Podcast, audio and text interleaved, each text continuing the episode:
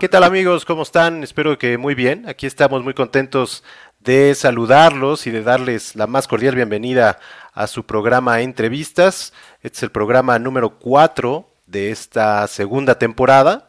Y bueno, estamos transmitiendo completamente en vivo a través de Facebook Live, de YouTube y de Twitter.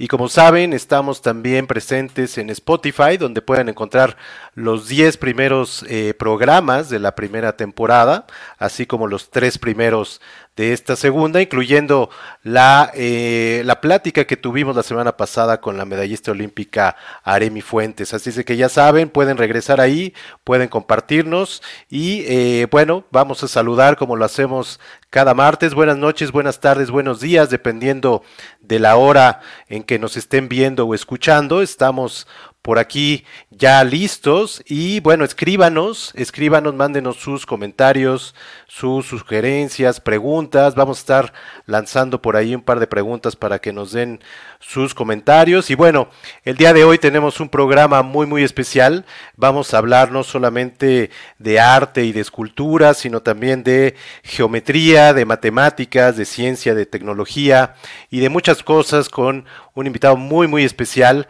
que le agradecemos mucho que esté con nosotros y es ni más ni menos que el maestro Sebastián. Déjeme lo traigo para acá. Ahí estamos. ¿Cómo está, maestro? Hola, qué gusto.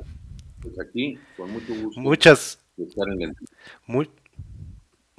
muchísimas gracias por aceptar. Sabemos que está eh, pues muy ocupado. Sabemos que tiene por varios proyectos de los que vamos a platicar.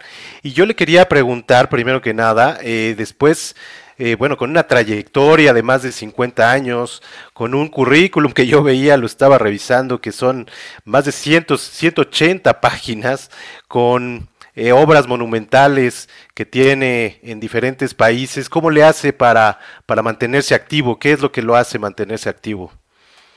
pues tener ganas de vivir, de seguir trabajando no, trabajar mucho.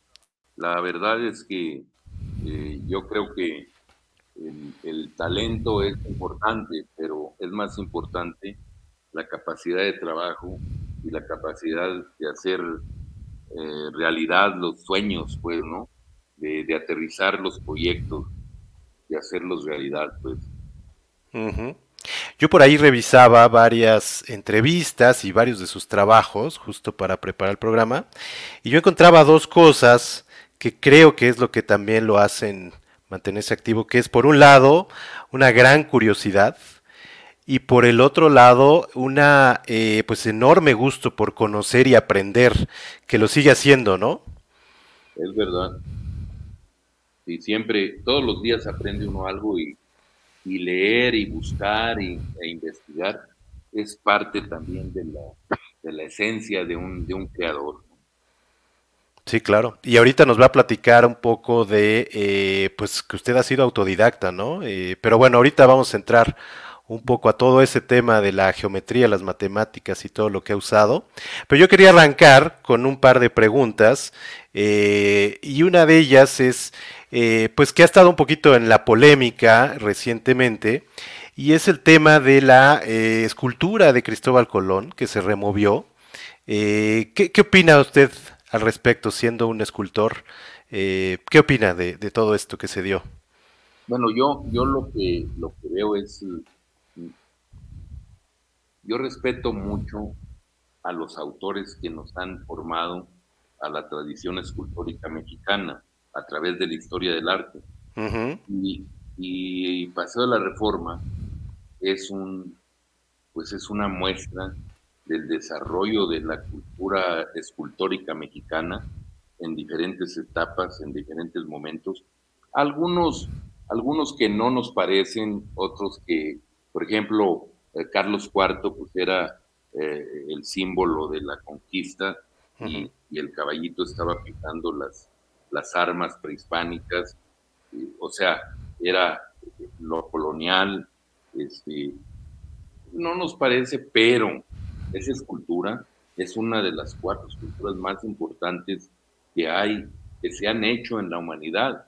Eh, y, y, tenerla y ser nuestra tradición y de lo que hemos aprendido los mexicanos y ser nuestro mestizaje es parte del mestizaje cultural mexicano. Entonces, pues hay que cuidarlo y hay que protegerlo y hay que ponerlo con mucha dignidad en el lugar que se merecía, que es la Plaza Tolzá. Y yo creo que cada una de las esculturas que está en Paseo de la Reforma han marcado una época de la, de la escultura mexicana. Por lo tanto, pues hay que conservarlas. Todas tienen una historia, todas tienen un momento. Es verdad que también lo que significa Colón para, para, para muchos como es, es, es, negativo el asunto, pero la escultura, el diseño de esa, de esa glorieta, la historia de México como símbolo de la, hasta en el cine, en la época de oro del cine mexicano, esa glorieta se volvió ya, debía de ser intocable porque es una joya. Y cada una se va ganando su lugar. La Diana, pues la Diana se ha movido mínimo, pero ahí está, es otro momento también de esa historia. Pueden ser buenas, malas esculturas, pueden ser un... es de historia, de nuestra producción histórica y de nuestra mexicana. Y desde ese punto de vista, pues a mí no me parece que lo quiten, que lo quiten de ahí. Está la palmera. En la palmera, la palmera se está secando. Entonces, la palmera podría ser un, un espacio donde podían poner otro monumento de esta época, o, o buscar en la misma, en, la reforma es bastante grande, buscar una opción en, en, una de las glorietas de más adelante también para poner otro monumento. Se puede, se puede buscar una transformación eh, urbana monumental, pero bueno, este es otro, otro asunto. Claro. Este no es asunto de, de mero urbanismo, ni es asunto de la historia de la escultura mexicana, es un asunto que también lleva un tinte profundo político. Claro. Entonces, es, es, muy complejo. Pero eh, a lo mejor un día dicen que el caballito es, pues ya es, ya, ya, ya muy pasé, ya pasó de moda, ya no sentido, ya no significa nada. Sin embargo, el caballito se ha cargado semánticamente, poderosamente, de, de la historia del, de México de los últimos tiempos, claro. con, con, todo lo que ha sucedido en ese espacio al, al pasar el, el, tiempo, se ha cargado de significado y de sentido para los mexicanos. Y luego también hay otra, otra cuestión, pues el caballito no está en una glorieta y el caballito no está en un espacio eh, meramente este, de la ciudad, sino es, es uh, privado, es, es del edificio. Uh -huh. eso, eso, lo protege en cierta manera, es propiedad claro. del edificio, ¿no? Pero pues, todo es muy relativo. ¿no? Claro. Oye, ligándolo a este tema de, la estatua de Colón, quería también preguntarle y más bien pedirle su opinión sobre todo este tema de exaltar lo prehispánico y un poquito, pues sí, despreciar todo este tema español y mestizo. Yo encontré una frase de usted que dice, eh, abrazar la tradición mexicana desde el mundo prehispánico hasta el muralismo y todo lo que va a venir. Eh, un creador jamás puede renegar y olvidar de su raíz profunda y su cultura, eh, toda la carga mexicana y el mestizaje. ¿Qué, ¿Qué, opina un poquito de todo esto? Es absoluta verdad. El mestizaje mexicano es uno de los mestizajes más extraordinarios de, del mundo y, tiene una carga profunda en lo cultural y en lo racial. Entonces somos mestizos, tenemos la carga de la raíz prehispánica profunda, pero también tenemos la carga de la raíz hispana profunda, española, eh, y además a través de lo español, pues todo lo grecolatino y todo el mundo europeo. No podemos, no podemos olvidarnos de eso, eso es lo que somos. Los mexicanos somos eso, culturalmente. Entonces, y también racialmente, somos mestizos. Eso es un orgullo, para mí es un orgullo. Claro. Y lo que yo he hecho a través del, del mundo prehispánico es que eh, lo, puedo, lo puedo platicar eh, o explicar más o menos. Yo, cuando inicié mi carrera, eh, pues era prácticamente un adolescente y admiraba profundamente a Henry Moore, okay. a, un, a, un, escultor inglés y tenía una influencia tremenda de Moore en mi quehacer. Yo, yo prácticamente copiaba a Moore, la pasión que sentía por Henry Moore. No hay hijos sin padre, decía Matías Guedes. Y yo me di cuenta de que yo tenía que ser pues, el creador de mi propio lenguaje y buscar una manera de ser, no ser como Moore. Pero cuando me di cuenta que Moore había vivido mucho del mundo prehispánico, incluso del mexicano, y del chacmol especialmente, me di cuenta que, que, no estaba en el error, que lo que debía de hacer era dejar a Moore y voltear a profundizar en mis raíces, en mis raíces prehispánicas, y luego ver en mi entorno, ver en mi, en mi espacio quién era yo, de dónde venía, por qué estas raíces y cómo estaban dentro de mí y cómo eran parte de mi acervo de, comprensión de lo, de lo escultórico. Cuando, cuando me di cuenta de eso, empecé a trabajar obras con las matemáticas y la geometría. Era con las creo que yo las tenía eh, conmigo, estaban dentro de mí, no las necesitaba ni copiar ni beber, estaban ya dentro de mí. Entonces, eso fue aflorando. Y llegó un momento en que dije, pues voy a hacer una, una exposición de recreos prehispánicos, recreaciones, recreaciones prehispánicas.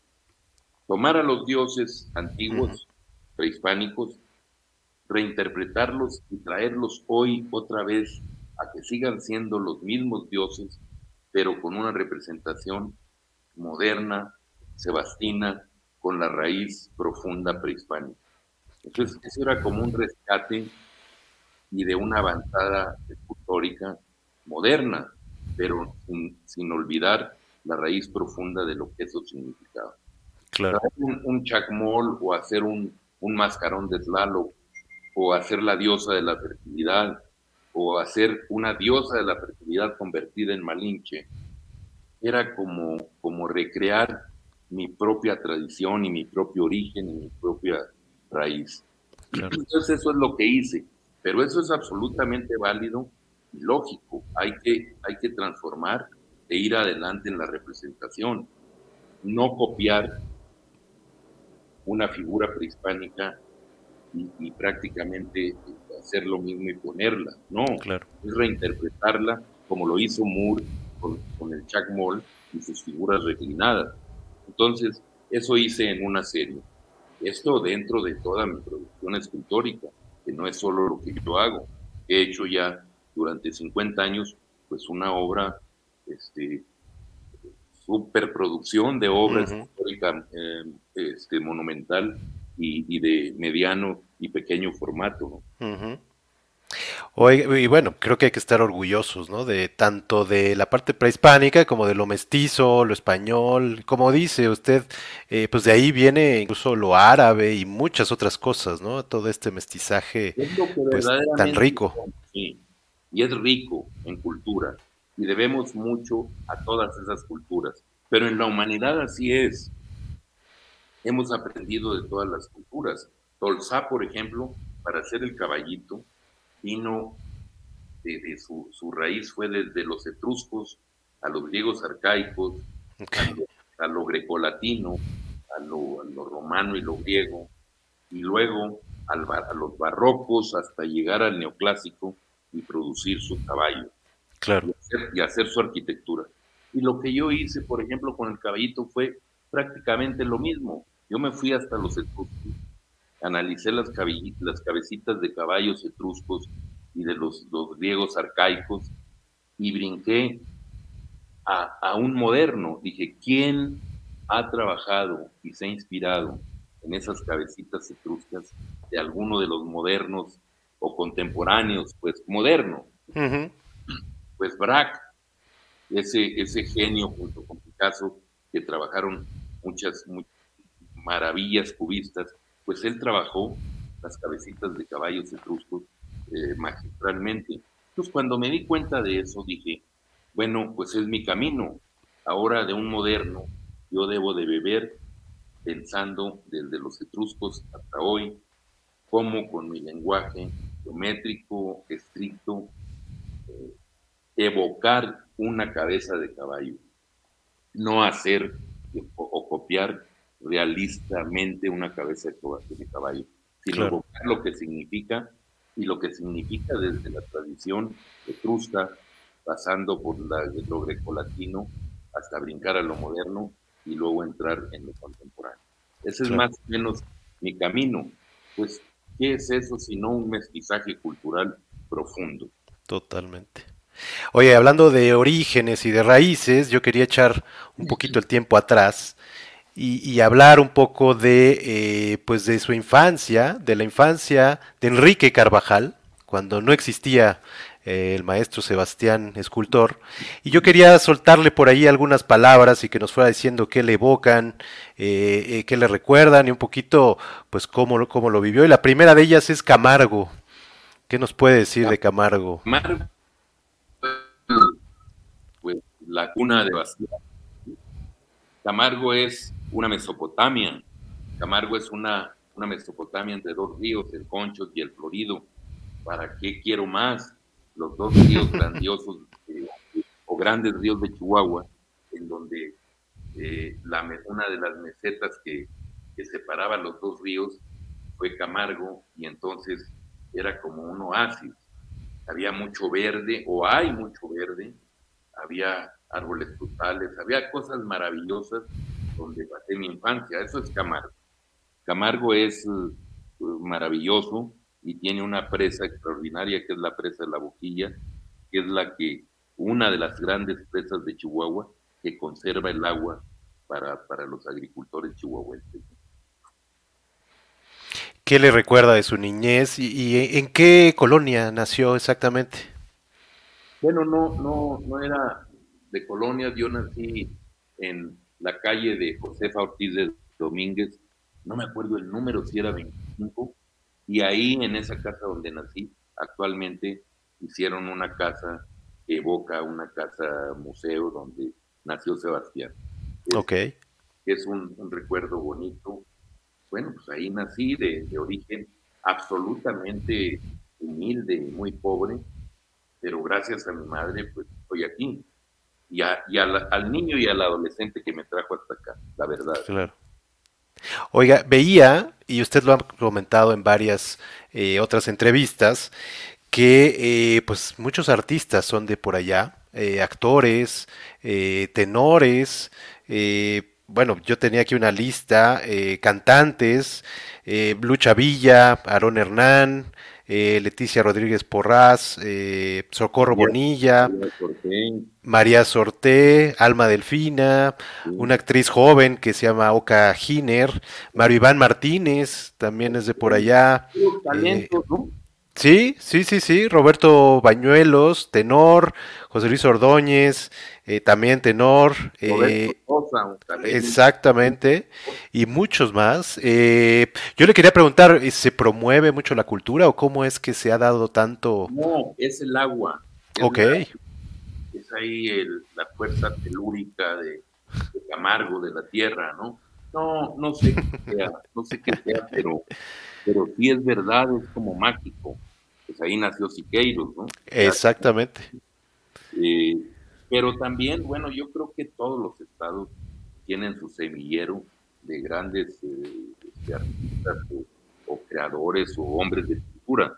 Yo pienso que México es, es primer mundo en cultura y en arte. Yo siento que tiene grandes productores, grande, gran calidad en sus artistas en, a lo largo de la República Mexicana. Eh, si no tenemos este, primer mundo económico, político, social, si lo tenemos, porque se nos respeta a nivel internacional por, por, lo que, por lo que los mexicanos producen como artistas, en todas las disciplinas. ¿eh? Claro. Sí, y para muestra un botón de, de, todos estos artistas que han nacido por allá. Y, le quería eh, soltar otra, un nombre que ya hablo un poquito de ella, pero es Soledad Carvajal González. No, hombre, eh, yo, recuerdo que de niño yo viví con Soledad, pero Soledad era mi mamá, pues, mi madre, ¿no? Cuando les decía esto decían, pobrecito, estaba solo. No, me llamaba mi mamá, Soledad Carvajal González. Eh, una mujer que, la verdad no tengo más que, darle las gracias que me enseñó tanto. ¿no? Me enseñó a pintar flores, me enseñó a pintar al óleo, me enseñó a hacer moldes, me enseñó a, a construir figuras de papel que eran los cuerpos geométricos, me enseñó eh, las flores de papel también, me enseñó a hacerlas. O sea, me enseñó tanta cosa maravillosa que es como el motivo para, para seguir adelante dentro de la vocación plástica. Y, es una admiración. ¿Cómo sabía ella tanta cosa? ¿Cómo, en dónde aprendió tantas cosas? Me enseñó otra, a admirar, porque no, en, en el momento en que, en que ella trabajaba, me quiso enseñar, pero todo el mundo le decía que no me enseñaba. Ella, era modista, ella costurera, Costurera, ¿verdad? Muy buena, sí, muy buena para, para hacer vestidos de novia y trajes y cosas, ¿no? Excelente, este, sabía cortar muy bien y, me empezó a enseñar y le dijo, no, no, no, no le enseñes. Y no me enseñó. Ah. Y, bueno, yo me quedé frustrado, pero ya... Por cuestiones de género, me imagino.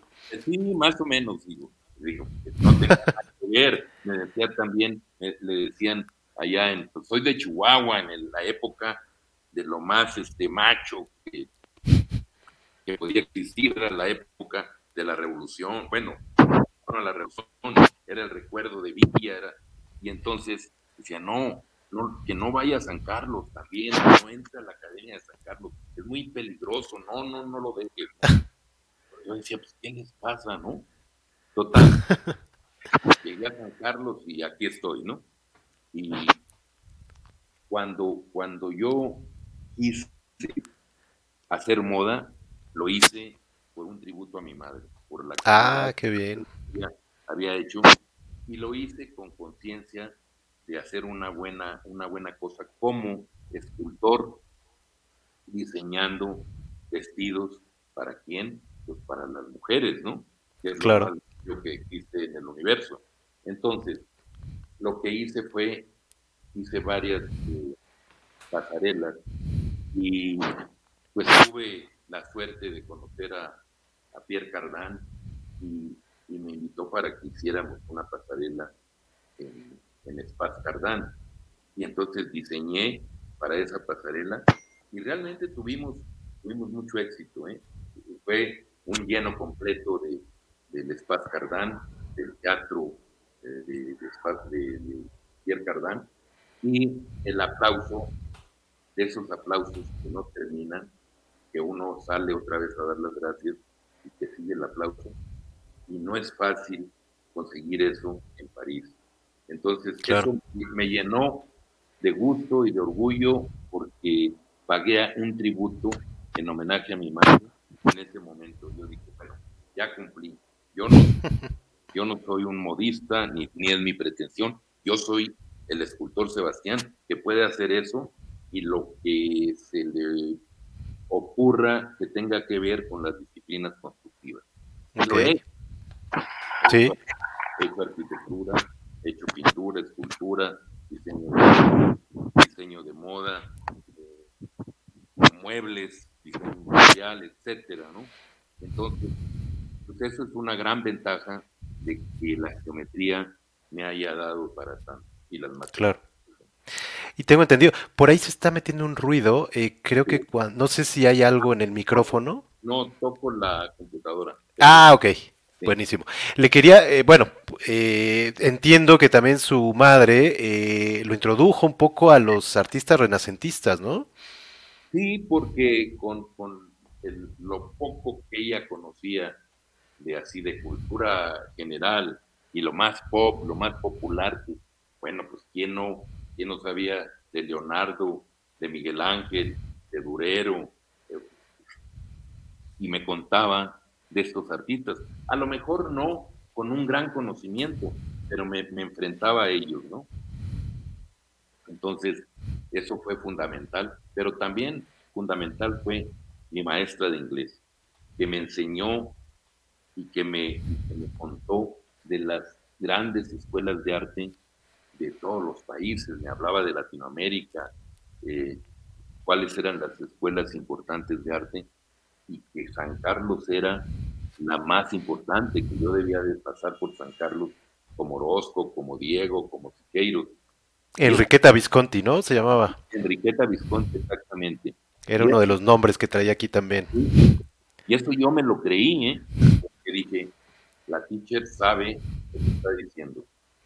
Todo eso lo tengo que confirmar cuando yo esté en México y cuando empiece a estudiar. Y la verdad me decía también, vete a París y te metes a Bellas Artes y me contaba todo un mundo maravilloso eh, de Italia, de qué podía hacer, qué, qué tenía que visitar, que yo todo eso me lo creí y dije, un y ya lo he hecho, gracias. Exacto. Porque aventó al, adolescente que fuera, ¿no? Y me decían, no al mundo. te estoy diciendo que te vayas. Tú tienes que irte porque no te queda otra. Pero eres menor de edad y van a pensar que yo te estoy este, sonsacando o, que está mal, dice. Porque eso es penado. No digas, pero lárgate. Vete de aquí. Y entonces, Ella era maestra de inglés. Maestra de inglés, mi maestra de inglés. ¿Pero también le daba cuestiones de arte? No, es que ella me decía, mira, no vengas a mi clase, ponte a dibujar, me daba para los materiales, me ponía a dibujar y a pintar y a hacer pasteles, y pasteles de, pintura, ¿eh? De pintura, sí. Y, este, y me decía, y tráeme lo que hayas hecho y te voy a poner nueve. Ah, caray. Y por eso, por eso yo hablo también inglés, ¿no? Porque nunca, fui a la clase, ¿no? Pero, pero no, fue maravilloso. Ella me metió en la cabeza que me fuera al mundo y que viera todos los museos y todas las exposiciones y que fuera intenso y que trabajara mucho. Yo me la creí, la verdad, era dentro de, de lo ingenuo adolescente. claro, eso es lo que yo quiero y es mi vocación y es por donde me debo de ir. ¿Y ella había estudiado algo de arte o era mero...? Ella era Enriqueta Visconti, de familia italiana, evidentemente. Italiana. Entonces conocía, conocía el mundo, supuestamente había estudiado y sabía mucho de arte, pues, de, historia del arte. Me contaba maravillas, tanto que cuando yo llegué a, San Carlos, pues, le contaba todo lo que había aprendido con ella a mis compañeros y así era como podía comer de repente porque me invitaban o a desayunar o a comer para que les platicara y les contara lo que yo sabía. Y lo, que, y lo que no sabía lo inventaba. Maravilloso. Oiga, otro de los nombres que traigo por acá es la abuela Ramona, que entiendo que también influyó mucho en usted, ¿no? Sí, mi abuela Ramona es, es lo grandioso del espíritu humano. Mi abuela Ramona era, era grande. Eh, la primera vez que yo, que yo pedí, era, era un adolescente, era muy chiquillo. Este, me fui con otro amigo, nos sacamos en una rifa de estas de feria, nos sacamos una botella y nos la acabamos solos los dos. Ok. Pero en locura, ¿no? Claro, nos, nos, nos tiró. Y regresé a la casa perdido. Ok. Tendría, 13, 2, no sé, 13 años, 12 años, 13 años. Y mi hermano Ramón, que era como mi padre, que era el mayor, pues estaba indignadísimo y me, me quería hasta, hasta golpear, pues, pegar, ¿no? Y, mi abuela Ramona, la recuerdo, todavía la recuerdo profundamente, que le dijo, no, espérate, no, no, no, no, déjalo que se meta a la cama, tráele un alcacelser, que tome el alcacelser y cuídalo, déjalo. Es, me acuerdo que, que dijo a, su, en su, a su manera de hablar, dijo, es la juventud. o sea, le estaba diciendo, es un adolescente, hombre, apenas está saliendo, hay que ayudarlo, ¿no? Claro. Y me dejaron dormir. Yo dije, lo que oí de mi abuela, qué sabia y grande es mi abuela. Este, sabe lo que me pasa, ¿no? Claro. Ya estaba preparándome para, salirme del pueblo, porque no veía perspectivas ni en mi casa ni en ningún lado, y tampoco quería este, decirles que me mandaran a estudiar, porque a dónde y cómo y con qué. Claro. ¿Ella era de origen tarahumara? Yo creo que, tenía sangre tarahumara porque era morena, era, era guapa en sus facciones, porque era de nariz grande, este, morena, eh, con, traía unos vestidos como en los ranchos, como de menonita. Ok.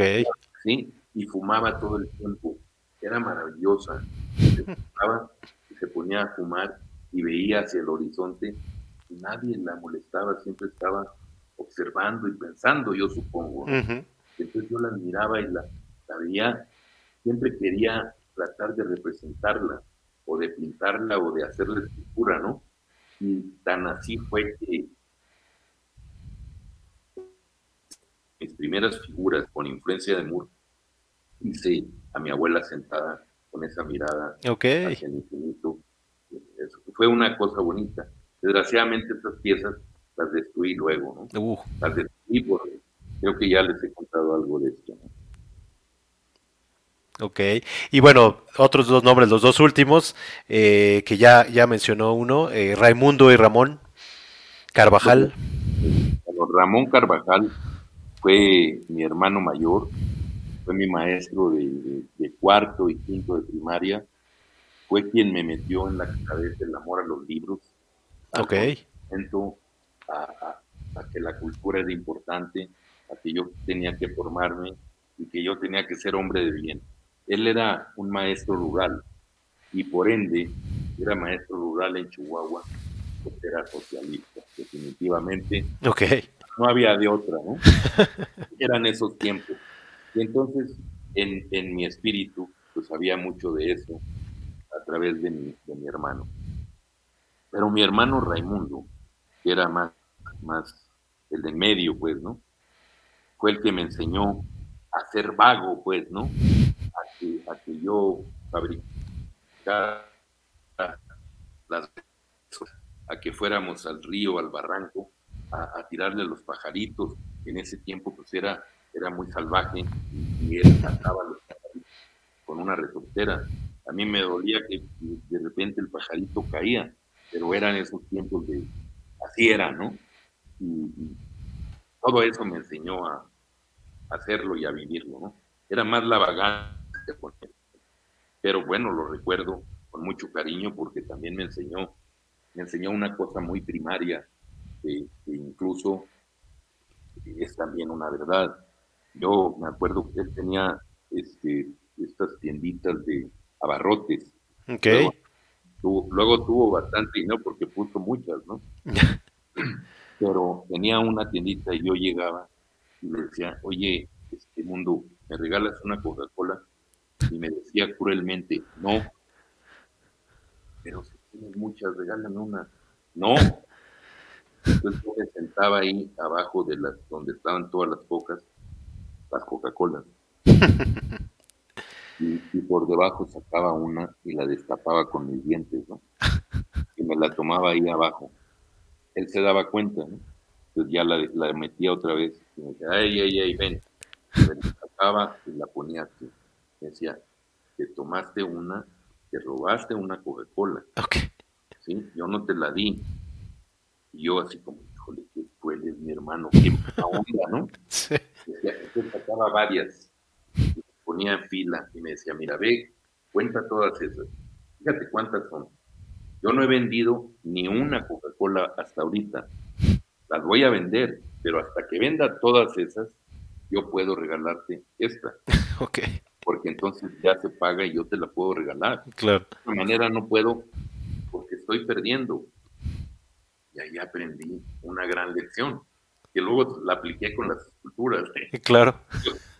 O sea, era, era para un niño, pero era una gran lección. tienes que esperarte, tener paciencia, vender para sacar para que puedas disfrutar una. Claro, claro. Y su hermano Ramón, que fue prácticamente su padre, ¿no? Decía. Sí, fue quien, quien hizo cargo de la casa y, este, llevaba todo, la comida y las cosas a la casa, ¿no? Fue el que, el que ganaba el dinero como maestro rural. Y llevan el nombre, el apellido de su mamá, ¿verdad? Sí, Carvajal González. Carvajal. Carvajal González. Muy bien. Bueno, antes de pasar a otro tema, quería leer algunos de los comentarios. Por aquí Beatriz nos manda saludar. Hugo Amador, saludos para dos grandes talentos. Gracias, yo, yo no, el maestro sí. Eduardo, Eduardo Moto Acuña, saludos al escultor Sebastián. Teje eh, saludos maestro. Eh, Viviana eh, Arrevillaga, Paz, saludos desde Estados Unidos, es un orgullo escucharle. Otón Rafael, qué gusto conocer al maestro. Cristian Calvera, que le mandamos un gran saludo y que fue el vínculo entre nosotros. Muchas gracias, Cristian. Dice, qué gran programa, saludos y mi total admiración para el maestro Sebastián. Sí, muchas gracias, Cristian. Y muchas gracias a usted, maestro. Y bueno, yo quería que nos comentara justamente, eh, pues después de, de, todo esto de Camargo, cómo fue su viaje a la Ciudad de México ya, ya nos dijo que eh, pues la maestra Enriqueta fue la que lo inspiró y lo motivó, pero ¿cómo fue? ¿Cómo llegó acá? ¿Cómo fue su viaje primero? Y luego, ¿cómo llegó y cómo vio la Ciudad de México? No, pero para, para, para poderme decidir, empecé yo a dibujar. Ok. Hacer dibujos para maestros rurales, para maestros de, de la normal superior. Ok. Que tenían que entregar su material didáctico para que les, les dieran una calificación. Ok. Entonces, yo les hacía todos los dibujos a todos los maestros. ¿Ah, sí? Les cobraba por hacerles los bonches de dibujos didácticos en tinta china y dibujarles para, incluso para los exámenes eh, de, primaria, ¿no? Ok. Y con eso, toda la noche trabajaba en tinta china, dibujando y y rellenando con tinta y con pumilla. ¿no? ¿Y dónde aprendió todo esto? ¿Igual autodidacta? No, yo, eso lo aprendí con mi mamá, pues mi mamá me enseñó todo, ¿no? Ok. Y además mi hermano Raimundo también era, era muy buen dibujante. Y mi hermano Raimundo era talabartero. Hizo ok. Entonces dibujaba las becas y las flores y todo esto. O sea, se les daba, pues, ¿no? Ok. Y pero, pero yo te estaba contando mi, sí, sí, historia de cómo me vine. Eh, junté dinero. Okay. Llegué a juntar. Eh, me acuerdo que yo no quería dárselo a mi mamá, ni quería dárselo a mis hermanos, porque ellos no me iban a dejar venir, ni me lo iban a soltar el dinero. Okay. No, pues se va, ¿no? Y entonces, eh, en esa época, para mí era mucho dinero, 700 pesos. Ok. Junté 700 pesos pero se los daba a guardar a una secretaria, a, Clarisa Granados, okay. se llama, a Clary, se los daba una secretaria de la eh, inspección escolar, de la inspectora. Ok. Y ella decía, oiga, Clary, ¿le puedo encargar este dinero? Sí, Y lo fue juntando y un día me dijo, oiga, ya tiene mucho dinero y me da cosa hacerlo yo, déjalo al banco, haga algo, ¿no? Digo, no, es que ya me voy, ya me voy a, irme a México. Ya lo voy a usar. Y ¿para qué quiere tanto dinero para ir a México? Digo, no, pues porque ya me voy a quedar allá. ¿no? Y entonces ya me dio el dinero, de 700 pesos, y fui, compré mi boleto para, México. ¿De camión? ¿De, autobús? Y no, pues entonces los aviones, es que nomás los veía pasar por aquí. Y entonces le digo a mi mamá, mamá, ya me voy, este, salgo a las 7 de la noche a México, aquí está mi boleto. Pero toda mi ropa está, no está planchada, yo, yo todavía muy fifí. Entonces le digo, no me planchan mis camisas. Y me dijo, no. Y aventó todo ahí, ¿no? Y dije, bueno, ok, agarré todo y lo metí todo así arrugado, tapé mi manita y todo, ¿no? Y no, pues fue llorando y la destapó. empezó a planchar todo y ya me arregló. Ah, ¿en serio? ¿De veras te vas a ir? Pues aquí está mi boleto, mamá, ya me voy, me voy. Yo voy a entrar a San Carlos. Acuérdese que le dije que yo iba a ser un gran artista. Acuérdese que tengo que trabajar. Ya le había dicho. Sí, dice, yo sé, yo te creo, pero no, no te vayas, y total, ¿no? Y fue y le dijo a mi hermano, no, mi hermano hizo un escándalo y me registró y no sé qué. Y le digo, pues no me pueden detener. Ya está mi boleto. No soy mayor de edad, pero no me pueden detener, yo ya me voy. ¿Cuántos años tenía? 16, ¿no? Tenía 16 años. Entonces ya hice mi maleta y me fui al, camión, me subí al camión y, la verdad es que si, yo lloraba, fui a ver a la teacher y me dio dinero, me dio más dinero para mi boleto. ¿Ah, sí? Pero yo ya tenía mi boleto, entonces lo metí en el dinero que llevaba. Y, me acuerdo mucho de una canción que sonaba mucho en esa época, que era La Media Vuelta. Ok. Y, me hacía lo que decía la canción, que no tenía nada que ver con, con, con mi vida, pues, pero que decía entonces yo daré la media vuelta y miré con el sol cuando muera la tarde. Cuando muera. Me parecía maravilloso porque yo ¿no? y además estaba era esa siempre he tenido con el recuerdo de mi primer viaje a México, ¿no? Pues bueno, total, salí, llegué a México y me fui a la casa de asistencia que me habían dado la dirección y llegué y la casa de asistencia era una cueva de ladrones, porque no se podía, no se podía entrar por la puerta, porque se estaba cayendo. Entonces todos, todos entrábamos por una ventana a la, a la casa de asistencia. Y entonces pagábamos 180 pesos mensuales por espacio en una litera para dormir y dos comidas. O sea, un desayuno que era nada, café, un pan y, unos frijoles, ¿no? Y luego la comida era sopa aguada, un guisado este, con un cachito de carne y, pan y párale de contario, hay agua, agua fresca, ¿no? Eso era la, la comida, ¿no?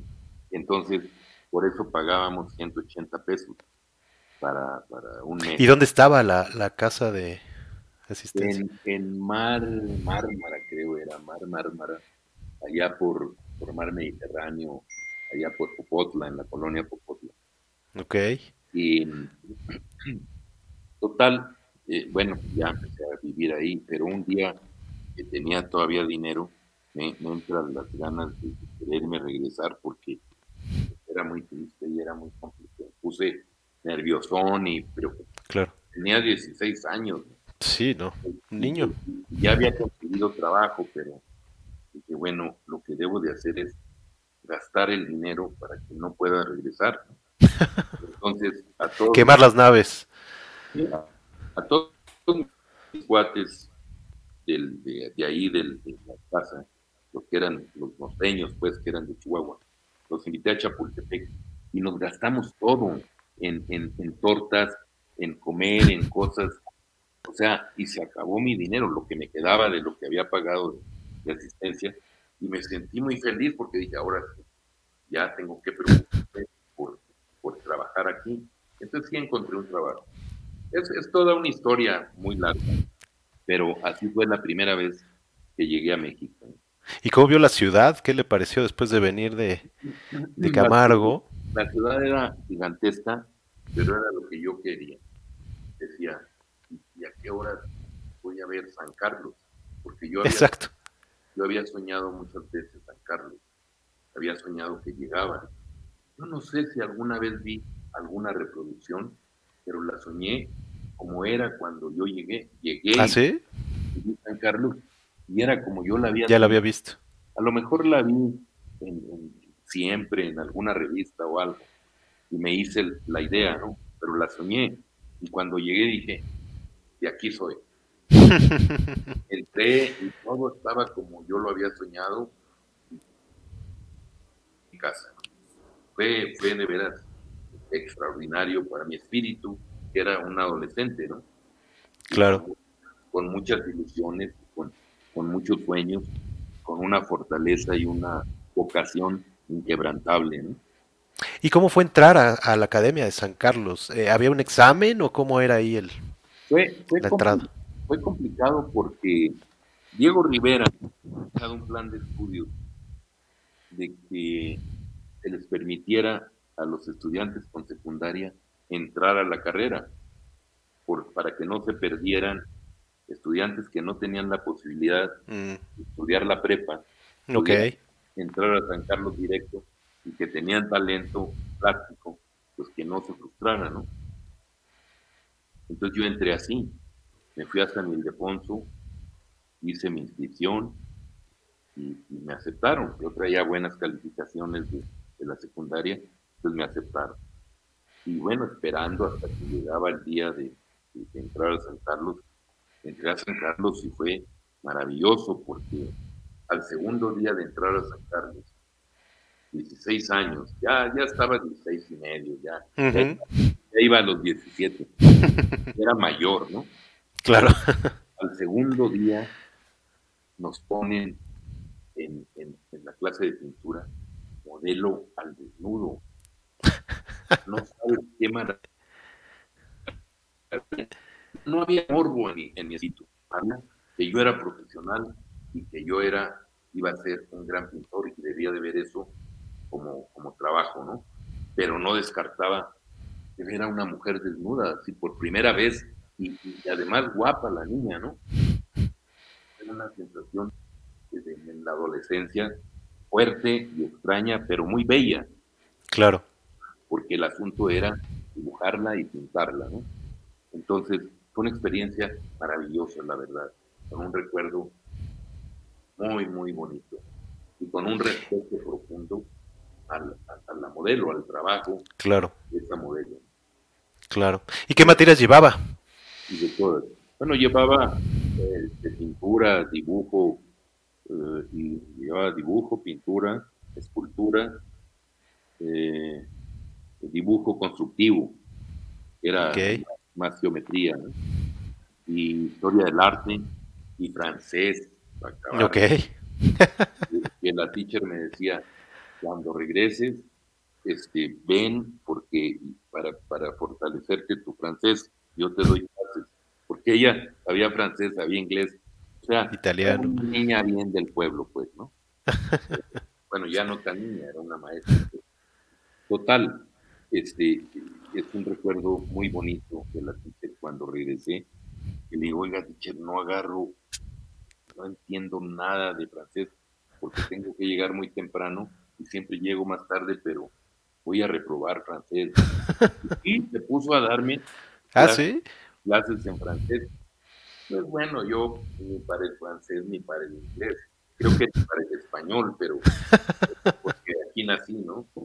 Pero no, fue muy bonita. Toda, todo lo que me sucedió.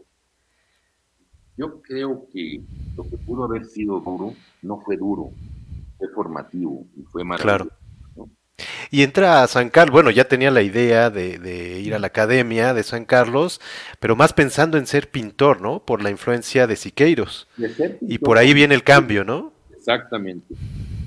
De ser pintor como Siqueiros, como Orozco, como Diego, la escuela mexicana, estaba en, mi alma, en mi corazón, en, en, mi ser, todo eso muy fuerte. Pero pues, pues empecé a ver y a darme cuenta eso ya era la historia de México, de la pintura mexicana, y que empezaban a surgir otras figuras, ¿no? Desde Soriano, a Cuevas, a, toda la ruptura, a Pelgueres, a, Roca.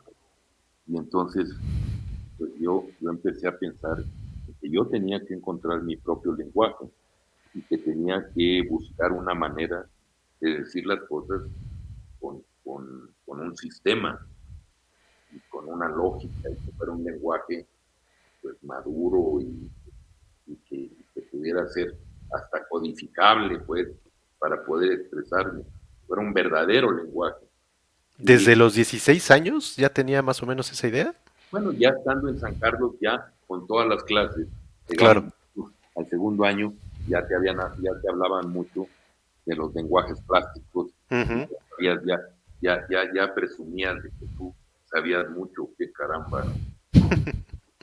y, este, además yo traía muchas ganas, entiéndeme eso que yo traía todas las ganas del universo de comerme el mundo para ser un gran escultor o un gran pintor o un gran artista, pues, y que traía mucha carga emocional de mi pueblo y un respaldo moral, un respaldo ético, un respaldo pues, de conocimiento adelantado en, mi ser, ¿no? Claro. Y bueno, ahí en San Carlos eh, entiendo que eh, dormía, ¿no? También en la academia. Ah, este... es otra, todavía es otro, otro capítulo de la historia de vida. No, yo después de la casa de asistencia, este, eh, estuve trabajando en una notaría, ya, lo he platicado mucho, estuve trabajando de traidor, de traer y llevar. Exacto. Entonces, este, pues la estaba pasando e iba a San Carlos y ahí le iba pasando. Y un día me golpea el elevador. Yo estoy operado del corazón. Ah. A mí me habían operado a los 14 años. Ok siempre estaba como temeroso, de, me da miedo, pues, ¿no? Entonces, me, golpeó muy fuerte, me dolió. Yo pensé que ya me había echado a perder, que algo iba a pasar en y me asusté. Okay. Ya fui, pedí permiso para irme a Chihuahua. Yo dije, me voy el fin de semana y regreso rápido y el lunes ya estoy aquí. ¿Me dan permiso? Sí, claro, ¿cómo no? Es que voy a checarme. Entonces me fui me chequé a Chihuahua, me fui directo, fui con el, con el médico, me chequé, estás loco, estás más este, no, pasa nada, tú ya te has operado y ya estás bien, muy bien, son dos años, ¿no? Era pura, también pura cosa de querer regresar, ¿no? Ok, algún pretexto para regresar. Me pasó una cosa dolorosa porque bueno, yo fui a visitar a la teacher, a saludarla, y, me, y ella me dijo, me prometió, cada vez que vengas y regreses, te doy para tu pasaje. Y la fui a para que no te quedes. Yo no le pedí nada ni nada. Me dijo, aquí está tu pasaje. Bueno, mi pasaje, ok. Entonces no, no sufría por eso, ¿no? Por mi pasaje. Pero las lluvias en, en, Chihuahua, en esa, bueno, en todas las épocas, pero en esa época no había carreteras bien armadas, ni vados eh, altos, eh, o sea, venía una inundación y se llenaba todo y no podían pasar los camiones, ¿no? Ok. Pues que vino la lluvia en esa semana que yo fui, ese fin de semana, y que se vienen las inundaciones y no se podía pasar en una semana los, camiones de Chihuahua para, para México, ¿no? Entonces, ¿qué hago? Y, pues hablar por teléfono, pues, no, o sea, no, pues le explico al, este, licenciado, le explico qué pasó y que cuando llegue yo me hacía todo el rollo, ¿no? Entonces me fui ya una semana después y llegué tarde al trabajo y llegué a buscar al, licenciado. No sabes, fue mi primer, mi primer gran, así golpe doloroso de incomprensión y de... Claro. Jamás, jamás un adulto me había tratado tan mal. Ok. Me había tratado como, casi como animal. Me quería patear y me corrió. me largó del, espacio. Me dijo, salte, eres un vago, eres... Pero no me dejó que le explicara. No me dejó hablar. Y entonces salí humillado y todo. Me sentí muy mal, pero corrido. Ya no estaba en el trabajo. Entonces me salí por insurgentes, allá por Sullivan, me salí, la verdad, llorando sin llorar, se me salían las lágrimas, porque decía, pero no me dejó que le explicara, yo no soy una mala persona, no soy un vago, no soy, o sea, no me dejó. Pasó esto de las lluvias, ¿no? Sí, y no, no me lo iba a creer, pues, ¿no? Total, me fui caminando y, y pues un recuerdo muy bonito que tengo ya que llegué a lo que antes era Puente de Alvarado. este, es, nótese, ahora es este, la Gran Tenochtitlan, ¿no? sí. Sí, es que así se llama. Sí, sí, sí.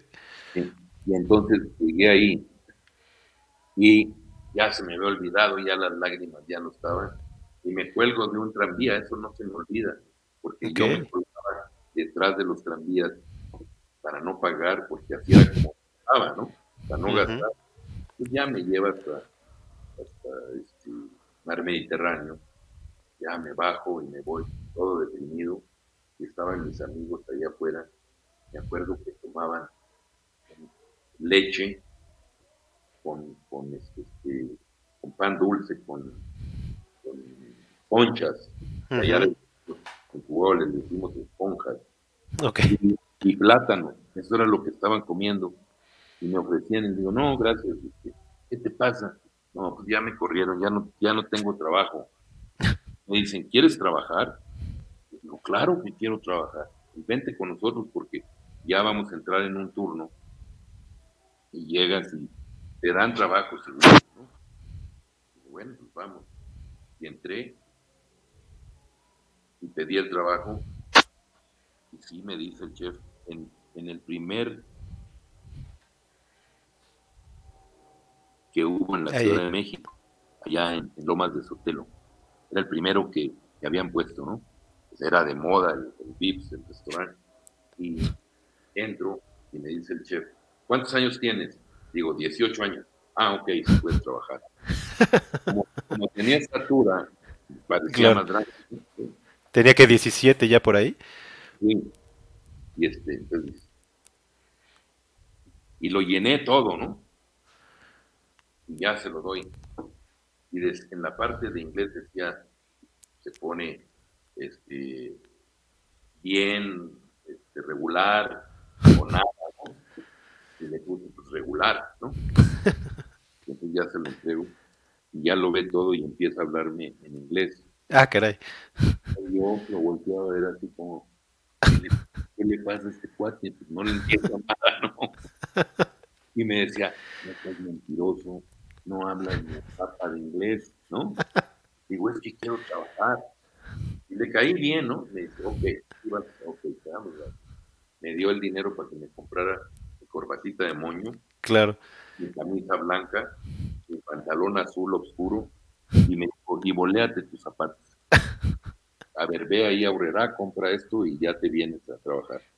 Y así fue. Volví inmediatamente después de que me corría ese hombre. Ya tenía trabajo. Ya tenía trabajo, eso es, el destino. O sea, así es, ¿no? parte de la historia de mi vida, pues, ¿no? Sí, claro. Pasaron muchas cosas muy bonitas para, para, mi, para mi carrera y para, para todo, pero ahí en el, en el TIPS es que traje muchos muchachos de Chihuahua que, ¿Ah, a, que trabajaran ahí, yo los ayudaba, les pagaba su pasaje. A los que no tenían recursos para estudiar, vete a México, trabaja y estudias, ¿no? Sí, yo me voy, yo te doy el dinero, toma tu pasaje, vente y luego ya que trabajes me lo pagues. Y así llegamos cerca de 50 chihuahuenses en, en una casa de asistencia. O sea, que era maravilloso. Me volví líder, pues. Exacto. Totalmente. Oiga, y ahí justo en la Academia de San Carlos nace Sebastián, ¿no? ¿Cómo nace Sebastián? Pues Sebastián nace también de, como yo, yo dormía ahí y comía mal, pues no, no dormía bien ni comía bien, me la pasaba trabajando en la noche. Y entonces en la, en la clase de escultura me quedé dormido y mi maestro de, escultura, Alberto de la Vega, dijo, espérense, vengan. Y empezó a dar una clase sobre San Sebastián de Botticelli. Y yo dormido, tirado así. Y todo el mundo ha de pensar o piensa, así muy, muy bonito, muy guapo, ¿no? No, era por la belleza. Era por lo amolado que yo estaba, porque estaba mi cuerpo, mi cuerpo estaba este, cansado, demacrado, mal comido, descolorido, pues yo, y mis músculos cansados y sueltos, ¿no? Y entonces empezó a hablar de anatomía del cuerpo humano cuando está así, en deterioradón, pues. Y, este, yo desperté y se rieron todos, estaban viendo.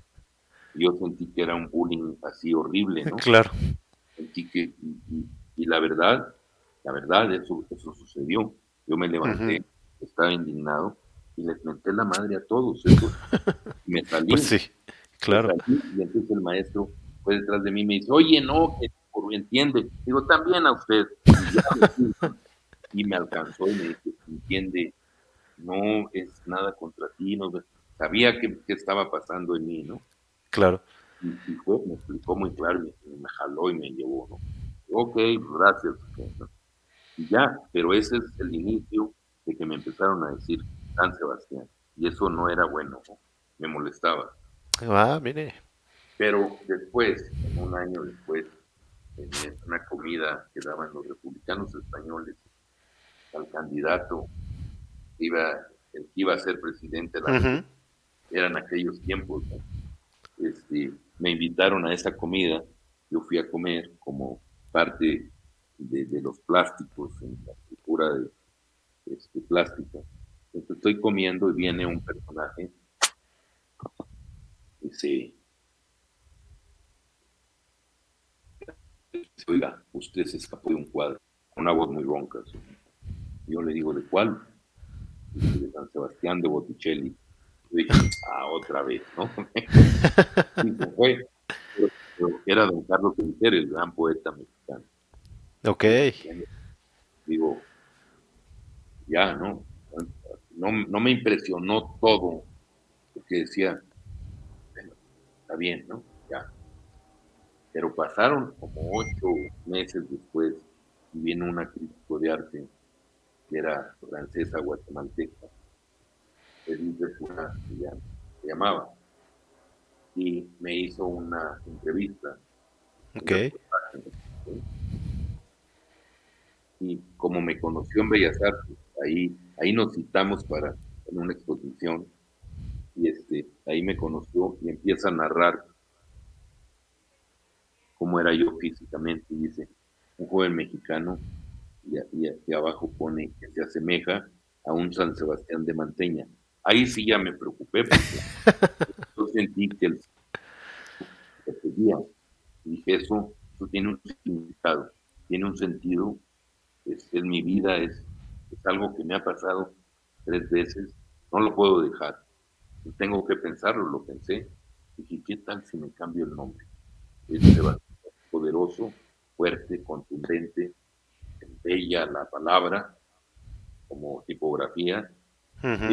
En mercadotecnia funciona por el recuerdo, por la, relación de la carga que tiene este, a través de la historia del arte. Se pronuncia prácticamente casi igual en todos los idiomas. Entonces era un nombre muy internacional.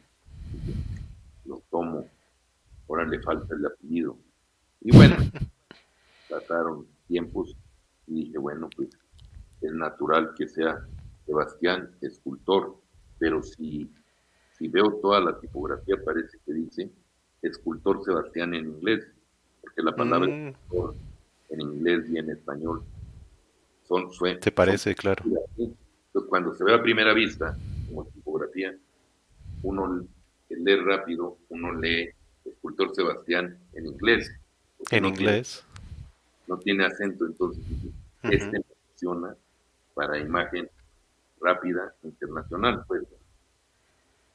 ¿Ya pensaba usted en internacionalizarse? Ah, pues, ¿Cómo no? Si le dije a mi, mamá se lo dije y le tenía que cumplir. Y, y bueno, sí le cumplí, ¿eh? Sí, no, ya sé. Y bueno, ahí eh, empieza todo. Y, cuando nace Sebastián ya estaba con el tema de la escultura, obviamente. ¿Cuándo fue ese cambio de pintura a, escultura? a propósito, ayer, más bien hoy, hoy, hoy, en la mañana, nació el verdadero Sebastián, el auténtico, mi nieto. ¿Ah, sí? Ese sí es día de veras. Ese sí es día de veras. Estoy inventado, el otro sí se va a llamar así. Muchas felicidades. El verdadero Sebastián. Se Sebastián Huacuta Carvajal. O sea, es, el verdadero Sebastián. Muy bien, pues muchas felicidades. ¿Y cuándo fue ahí el cambio de, de, quererse dedicar a la pintura y ya después de lleno a la escultura? No, eso fue forzado. Pero es destino también. Ok. Me hizo bien. Los primeros días de, estar trabajando en, pintura, yo, yo creo que los primeros meses, yo estaba pintando un, un autorretrato con mi paleta y pintando el autorretrato. Me parecía muy bien dibujado, pintado. Y mi maestro llegaba y me decía, Carvajal, más color. y yo como norteño, amable y respetuoso, le decía, decía, sí señor, y se enojaba y me decía, no me digas señor, soy Antonio. Sí señor, ¿no? Así es, en, era en Chihuahua, pues, ¿no? Cada vez que me decía, volvía otra vez y me decía, te digo que más color, Carvajal. Y decía, sí señor, oh, ¿no? Hasta que se hartó yo tenía mi súper dibujo, a mí me gustaba mucho, porque yo lo modelaba, lo hacía como en volumen. Ok. El color, pues ponía color, pero no,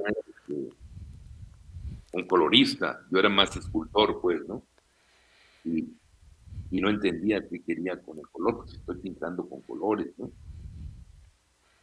Y entonces va y agarra una estopa con, con aguarrás, viene y me dice, hazte un lado. Y me borra todo lo que yo había hecho. Uy. Y me dice, ahora sí empieza, más color. Yo cerré mi, mi estuche, este, agarré mis pinceles, agarré todo, agarré el bastidor y me fui. Y me fui al taller de pintura. Y nunca más regresé a la clase de pintura. Ah, ¿en serio? Ya no regresé, me quedé todo porque yo podía, demostrando pagar, este, si, si la hacía en escultura, me valía para la clase de pintura, porque como era, era encontrar vocación, entonces me metí a escultura y aquí estoy como escultor Sebastián, pero también después, como yo tenía el, complejo de, de, no haber estudiado la pintura en San Carlos, este, lo estudié por mi propia, a qué se refería mi maestro cuando me decía más color, más, color. Y entonces entendí que la, la pintura es dos dimensiones y fundamentalmente es color. Y la escultura es tres o más dimensiones, o cuatro o n dimensiones, pero es monocroma y si está pintada es escultopintura, como la de Siqueiro, que está pintada de colores. Entonces yo decidí ser escultor y que mi escultura sea monocroma en una línea y, policromada en los transformables.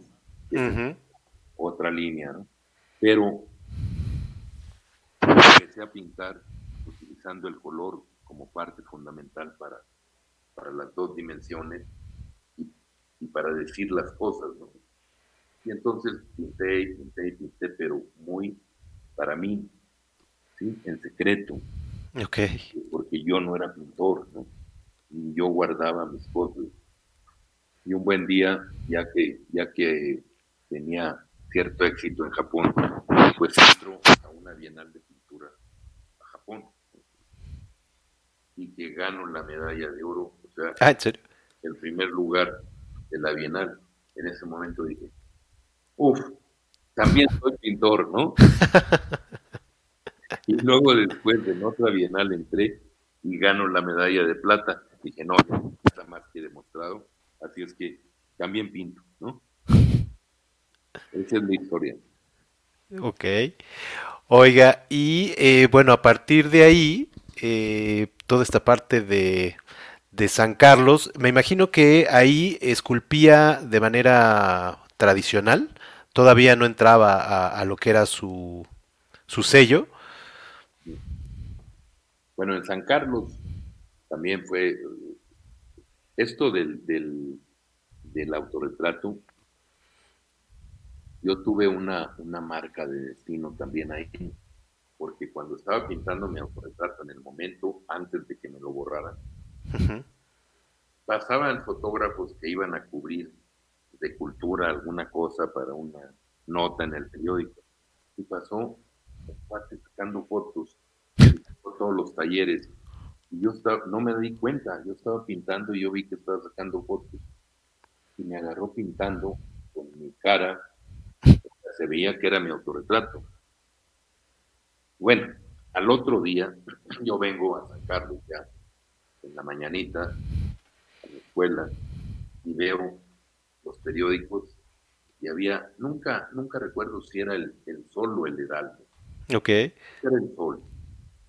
En la, en la primera plana, una foto grande de Sebastián pintando. Yo dije, soy yo. Y me acerqué y leí.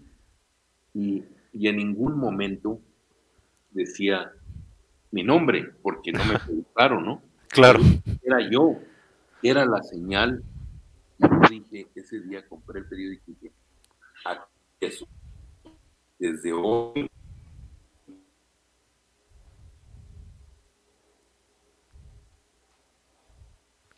Ay, ya se nos... ¿Ahí me escucha usted? Gabriela. Y ya. Ahí estamos, es que se había cortado un poquitín. A ver, un momentito. sí, sí, sí. Tu, celular porque... Ah, está jalando, claro. Bueno, ya. Entonces vio el periódico, ahí nos quedamos, de que vio el periódico, lo compró y luego... Dije, pues ya, de aquí soy, es mi primera foto en el periódico y de aquí nadie me baja. Aquí empecé. y esa foto existe y después existen todas las demás. O sea, todo lo que vino después está después de esa foto, cuando ya decía mi nombre, ¿no? Ya estaba con Rojo, con Felgueres, con Cuevas, con todos ellos exhibiendo, en, alternando, pues, tú por tú, y aparecía en los carteles y en las fotos. Y eso era maravilloso. ¿no? Claro. ¿Y eh, tuvo alguna, eh, bueno, cuál fue su primera exposición ya como escultor? como escultor fue en, Ciudad Juárez. La primera exposición ya, ya seria de escultura fue en Ciudad Juárez, en el Museo de Ciudad Juárez, en la época de las Olimpiadas En 68. ¿Se oye? Ahí ya, ahí, ahí, ahí ya se oye. Sí se oye. Sí, sí, sí, perfecto tu, tu celular, ¿ya? Ok, ya. ¿Qué me Ok. Sí, ahí lo escucho perfecto. Me decía de, de su primera este, exposición en, en, Ciudad Juárez. Sí, en, Ciudad Juárez, en, los, en las uh, Olimpiadas Culturales del 68, en la época de las Olimpiadas. Eso me ayudó mucho para que yo me consignara en el poder salir del campo militar número uno porque yo estuve detenido en la época del... Sí, es lo que sabía. ¿En dónde lo detuvieron? ¿Fue ahí en, Tlatelolco o en dónde? En Tlatelolco, el 2 de octubre, sí. Ni más ni menos. Así es. Vivió todo el, el caos de ahí. ¿Y usted estaba ahí y, y, luego lo invitaron a la exposición de, de Ciudad Juárez? No, no, no, antes.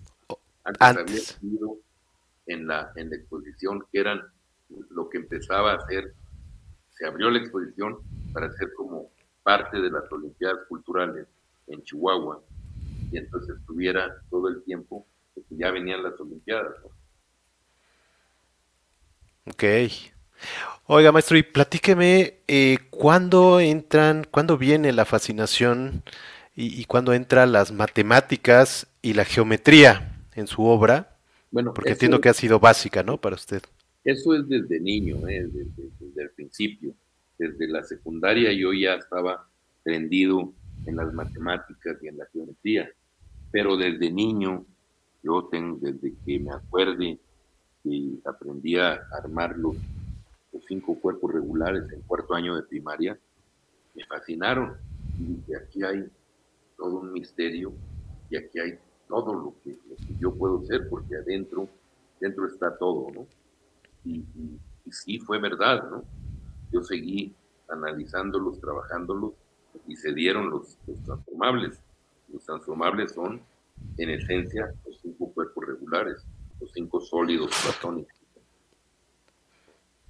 ¿Y eso fue de lo primero que hizo, los transformables? Es de lo primero que hice en, los, en los que serían 67, 68. Finales de los 60. Hasta 73. ¿Y cómo surge? Bueno, surge de todo esto que nos dice. Eh, y por ahí creo que tiene uno, ¿no? A la mano. A ver, sí, sí es cierto. Es que ya se me había olvidado que te dije que iba a tener uno de esos. Retirarlo un poco. A ver, sí. ¿Cómo nace? Sí, eh, ¿cómo viene la idea? ¿Y, viene de alguna cuestión matemática? ¿Usted lo... En cuestión matemática lo... Los, los, cuerpos, los cinco cuerpos regulares, para hacerlos transformables, tienen, tienen tres componentes tienen matrícas, geometría y tienen la cinta de Mobius dentro de la topología. Está, está contenido aquí en, esta, en, este cubo y en todos los demás el sistema regular de la cristalografía, los planos y ejes de simetría.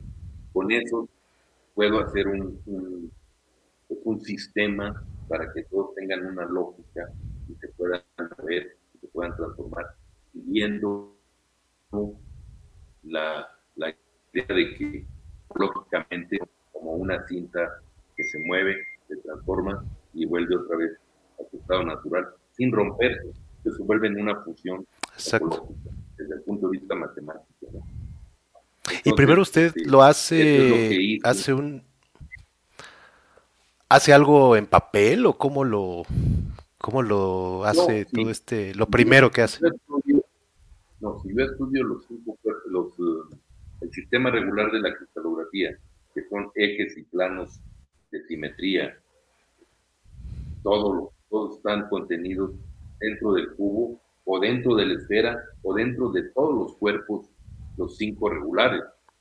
Ahí esos ejes siguen trabajando y siguen, siguen presentes sin que se vean, pues están. Y si uno los aprende y los conoce, los puede utilizar para cortar, para, para hacer la estrategia de cortes y dobleces. Entonces, es lo que yo empecé a hacer. Y luego los pego todos, los pegué todos como una cinta de Mobius, que, que no se rompiera, pero que se pudiera mover y se transformara en muchas, en muchas posibilidades, como esto, ¿no? Y entonces el color se vuelve en un agente ilusorio de esta transformación. ¿Este qué nombre tiene? Este se llama Durero 4. ¿Es el de Durero? Es el de Durero. Es, es que donde yo aprendí geometría euclidiana fue con unas lecciones de Durero del Renacimiento alemán. Hizo, hizo una, un libro para las lecciones de sus alumnos, que se llama Lecciones de Geometría de, Albert Dürer. Y es donde ¿Qué es donde tiene sus postulados, los básicos, estos de la línea y el punto y todo eso? y de ahí pasó a... De ahí, de ahí me di cuenta que Euclides pues había permanecido dos mil años como, como el, dios de la geometría de todos los tiempos. Claro. Pero también me di cuenta que estudiando Euclides uno puede llegar a la, a la geometría no euclidiana por los que estudiaron Euclides y luego trataron de demostrarlo en sus rectas paralelas. Y no pudiendo, no pudiendo demostrarlo, hicieron una nueva geometría, una geometría imaginaria, que es la geometría topológica, que es la geometría eh, de Gauss, de, de o de, o, de Lobachevsky, ¿no? Que es con la que ya se puede eh, pensar en de tres dimensiones entrar a cuatro o cinco o n dimensiones, ¿no? ¿Y qué material ocupa para estos transformables? Estos están hechos en plástico, en plástico inyectado. Están pues, ¿no? Yo los diseño, diseño el molde y luego ya se hace el, modelo en plástico, la máquina. Se inyecta, pues, ¿no? Es como magia. Así es, todos, todos caben siempre.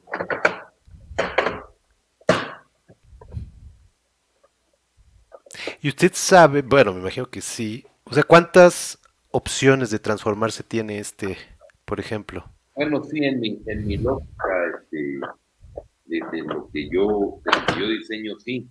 Pero como es, como en todos los ángulos están 360 grados,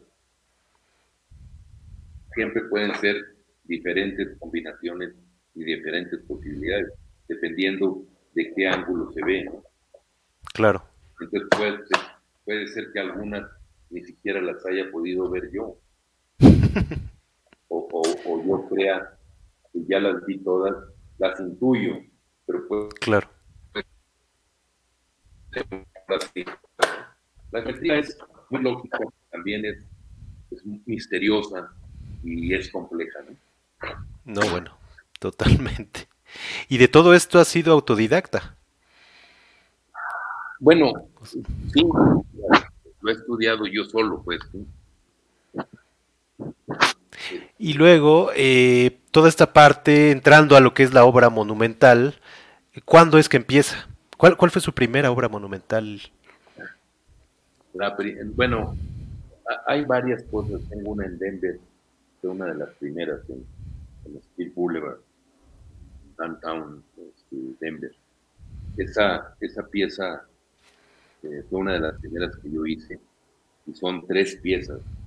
Una tiene 10 metros y, van bajando de, tamaño. es la misma pieza transformada. Esa fue la primera. Pero eh, yo empecé a hacer escultura monumental después de, de salir de, de la cárcel, pues, de, del campo militar número uno. En el 68, después del 2 de octubre. ¿Cuánto tiempo estuvo en la cárcel? Pues la verdad ni quiero recordar ni me acuerdo. Eh, fue muy traumante el asunto y yo decidí en el momento en que saliera de ahí, si salía vivo, porque había muchos riesgos, si salía vivo, me prometí a mí dedicarme única y exclusiva a la producción de toda mi obra y desde entonces no he parado y lo he hecho. Hay mucha obra y muchas veces me critican porque, porque es demasiada obra. Bueno, así soy, como, como dice, le digo a mi nieta, oye, este, ¿por qué estás tan bonita? ¿Cómo le haces? ¿Cómo le haces para estar tan bonita? dice, abuelo, así nací y así amanezco. Digo, se amanezco. Entonces, pues así, así nací y así amanezco. Hago, trabajo mucho. Este, pero ¿en qué estábamos? En sus primeras obras monumentales. O sea, en San, Carlos se encuentra todo este, pues, su código que le llama usted Sebastino, y a partir de ahí ya empieza a hacer, me imagino, esculturas eh, no tan grandes, y después viene lo monumental, ¿no? Me imagino. Ah, ya no sé si me escuchó. Ahí está aquí.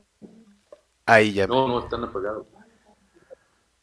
Sí, ya. Sí, está como intermitente la, red, pero... No sé si me escuchó un poquito la, la pregunta. No, no, no de, entiendo que en San Carlos se encuentra eh, su código sebastino y ahí empieza, me imagino, a desarrollar obra eh, no tan grande y después viene lo monumental, ¿no? Sí, Eh, lo que pasa es que no había concluido lo, cómo llegué a la Monumental, pero ok, en, en San Carlos empiezo a trabajar cosas de metal, pero todavía no, no tan, tan estrictamente abstractas, porque había mucha influencia de lo, de lo informal y de lo orgánico con Moore y con Picasso. Y también en el color con Calder. Estaba yo en, en esa transición, en eso que decía Matías, que no hay hijos sin padre. Pues estaba saliendo de un padre para continuar mi carrera ya por terminado. Pero cuando decido este, hacerlo ya sistemático, empiezo con los transformables y los transformables se vuelven mi patrón ordenador para toda mi obra posterior, para las monumentales. Y me acuerdo de, una cosa que para mí fue muy bonita porque yo pues, admiraba mucho a Matías Guedes, pero no lo conocía, el autor de las torres de satélite. Sí, eh, sí, sí, de origen alemán, ¿no? Sí, este, con las la ruta de la amistad con las esculturas monumentales y todo eso. Entonces yo estaba por mi rumbo, ya tenía mi, mi, lenguaje, ya estaba haciendo cosas abstractas, geométricas, ya había hecho los transformables. Y entonces lo conozco, pero lo conozco en 70. Entonces me dice,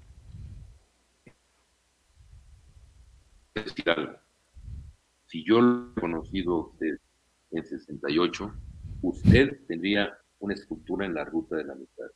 Así quiero más, con eso fue maravilloso. No, bueno, Un claro. muy bonito, ¿no?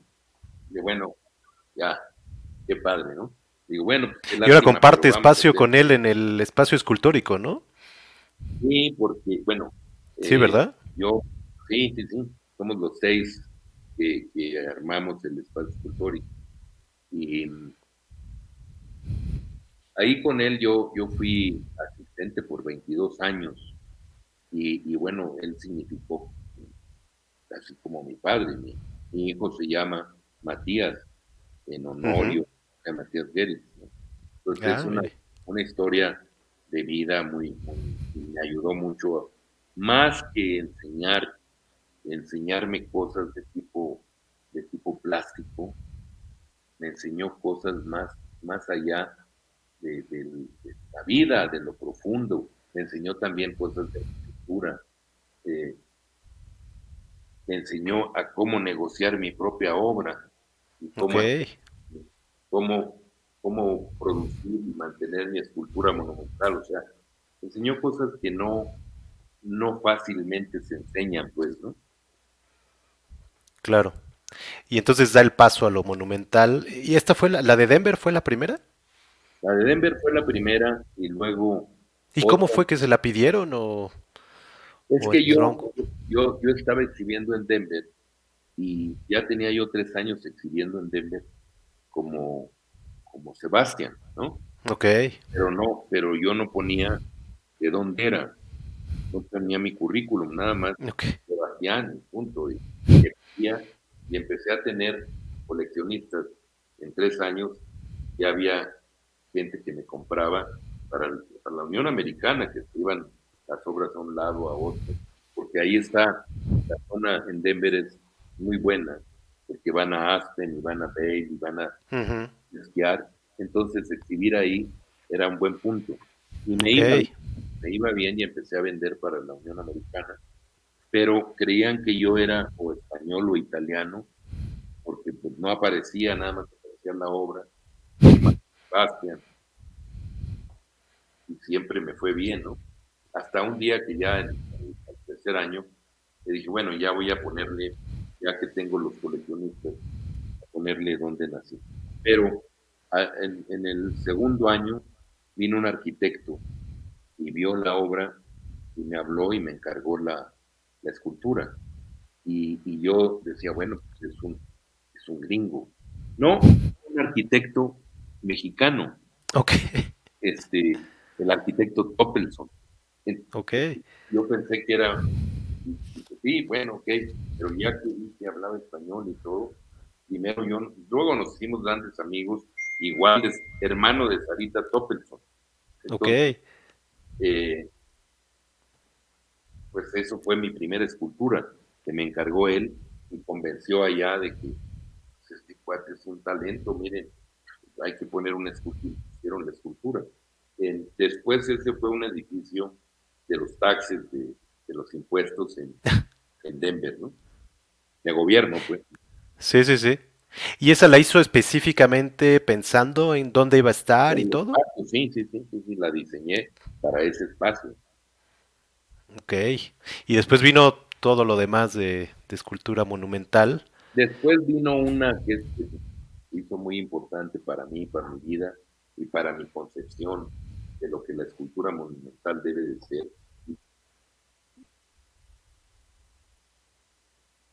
La, Puerta de Monterrey es, un gran logro que yo había hecho ya, que ya tenía el diseño.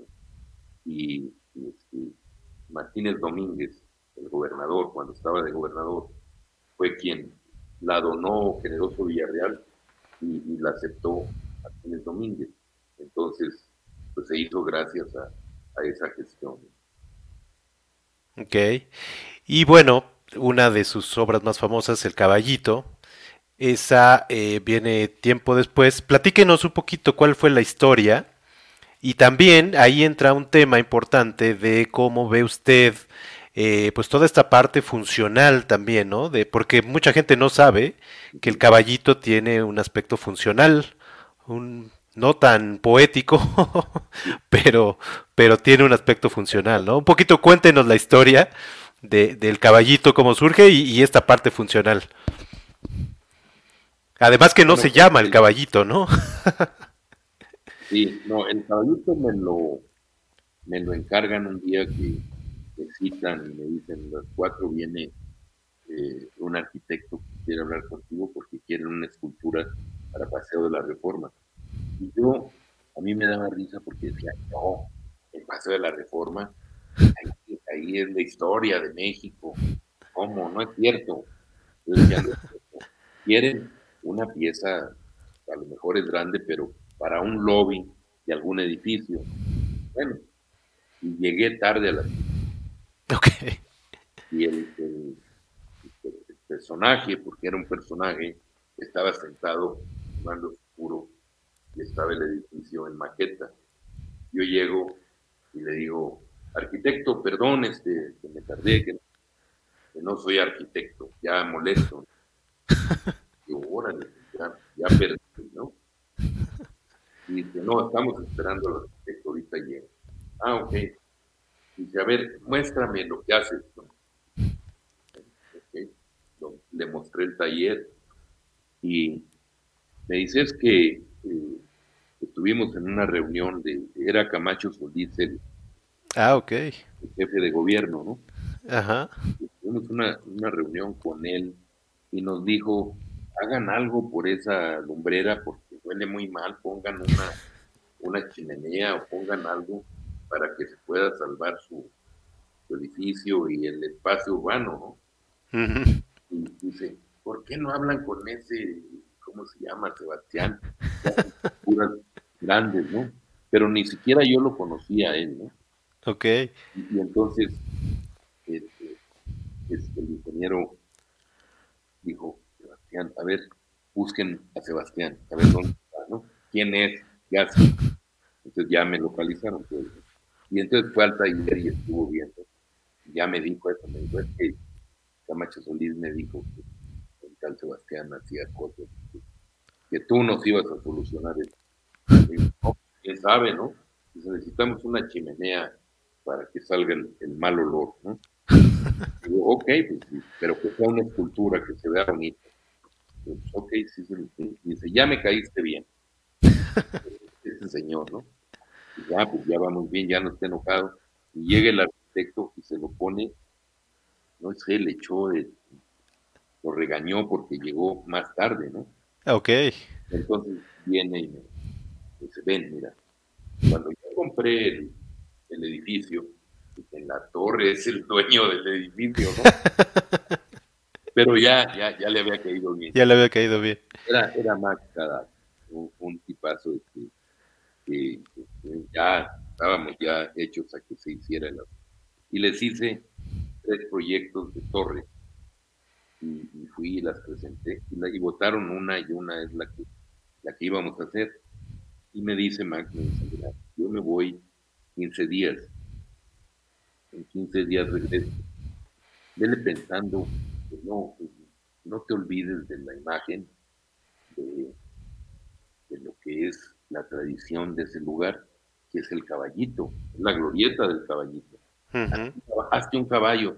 Oye, Max, yo no hago caballos. Yo soy abstracto, le digo, ¿no? Y de repente pues, le digo, no, no, no. Yo hice el zodiaco, así que sí puedo hacer animales, ¿no? piénsale, ya, ok, piénsale en un caballo. Ok, se fue. Y pasaron 14 días. Y me acuerdo que yo tenía una cita con Max para presentarle una propuesta de caballo, ¿no? Pero esos 14 días yo ya había pensado, yo ya le había dado vueltas, yo ya sabía qué quería y, cuál era la idea, ¿no? Y dije, pero tengo que hacer la maqueta. A las 6 de la tarde de un día antes, me pongo a trabajar. Me puse a trabajar durísimo, haciendo todos los tratos, haciendo toda la, la producción es áurea toda, ¿no? Sí, sí, sí. Tratando todo y generando de un, de un octaedro en la cabeza que se desgaja, se, dobla y vuelve a ser octaedro, pero ya como diseñado cultura. Y entonces, bueno, hice la, la maqueta. A las 3 de la mañana estaba terminando la maqueta. Y esta es, esto, esta va a ser. La pinté amarillo rápido, toda, ya pegada y todo. Este, tengo la habilidad de trabajar el cartón y muy rápido y bien, ¿no? Quedó preciosa, pues, ¿no? Bien hecha. Y entonces yo estaba emocionado, agarro mi caballito, me voy a dormir a las 3 de la mañana y despierto a mi esposa y digo, mira Gabriela, ya está. Y me regala. Dice, duérmete, estás loco, déjala. ya son las 3 de la mañana. ya duérmete. Mañana la veo, ¿no? No me peló, yo fui frustrado porque, bueno, el apoyo, ¿qué pasó, no? Entonces me dormí a las 7 de la mañana, nos estábamos levantando para arreglarnos, para irnos, porque teníamos cita a las 9. Y entonces ya lo puse así frente a la tele arriba de la tele. Le digo, mira, ese es, ese va a ser, me dice ella, ¿no? Y claro, ya, lo guardo, lo meto en una bolsa y saco otras escrituras que yo tenía de otras maquetas y le voy a hacer una broma Max y le saco las escrituras viejas y le digo pues hasta ahí llegué y así le hice no fuimos a la cita y las pongo y le digo mira pues hasta aquí llegué no hombre qué flojo eres te dije un caballo no, ya la que votamos esa vamos a hacer, a ver al contador que te dé el 50% y ya empieza. No, hombre, ¿cómo me traes eso? Ya enojado, ¿no? Digo, no, no, Saco la bolsa y saco el caballito. ese es, le digo, claro que ese Que le den el cheque para que empiece. Me dieron el cheque y estaba emocionado, me dio el cheque, firmó el cheque y no me pidieron recibo. Así de. Sin recibo y sin, sin, ¿cómo se llama? Fianza. Ajá. se lo soltaron así, tal cual. Sí, no puede ser. Le dije a Gabriela, mira, este cheque no, no es verdad. Ve me avisas si está firme, porque no va a estar firme.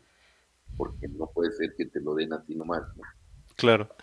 Y entonces se va Gabriela y me habla por teléfono y me dice, oye, ya está depositado. no me digas.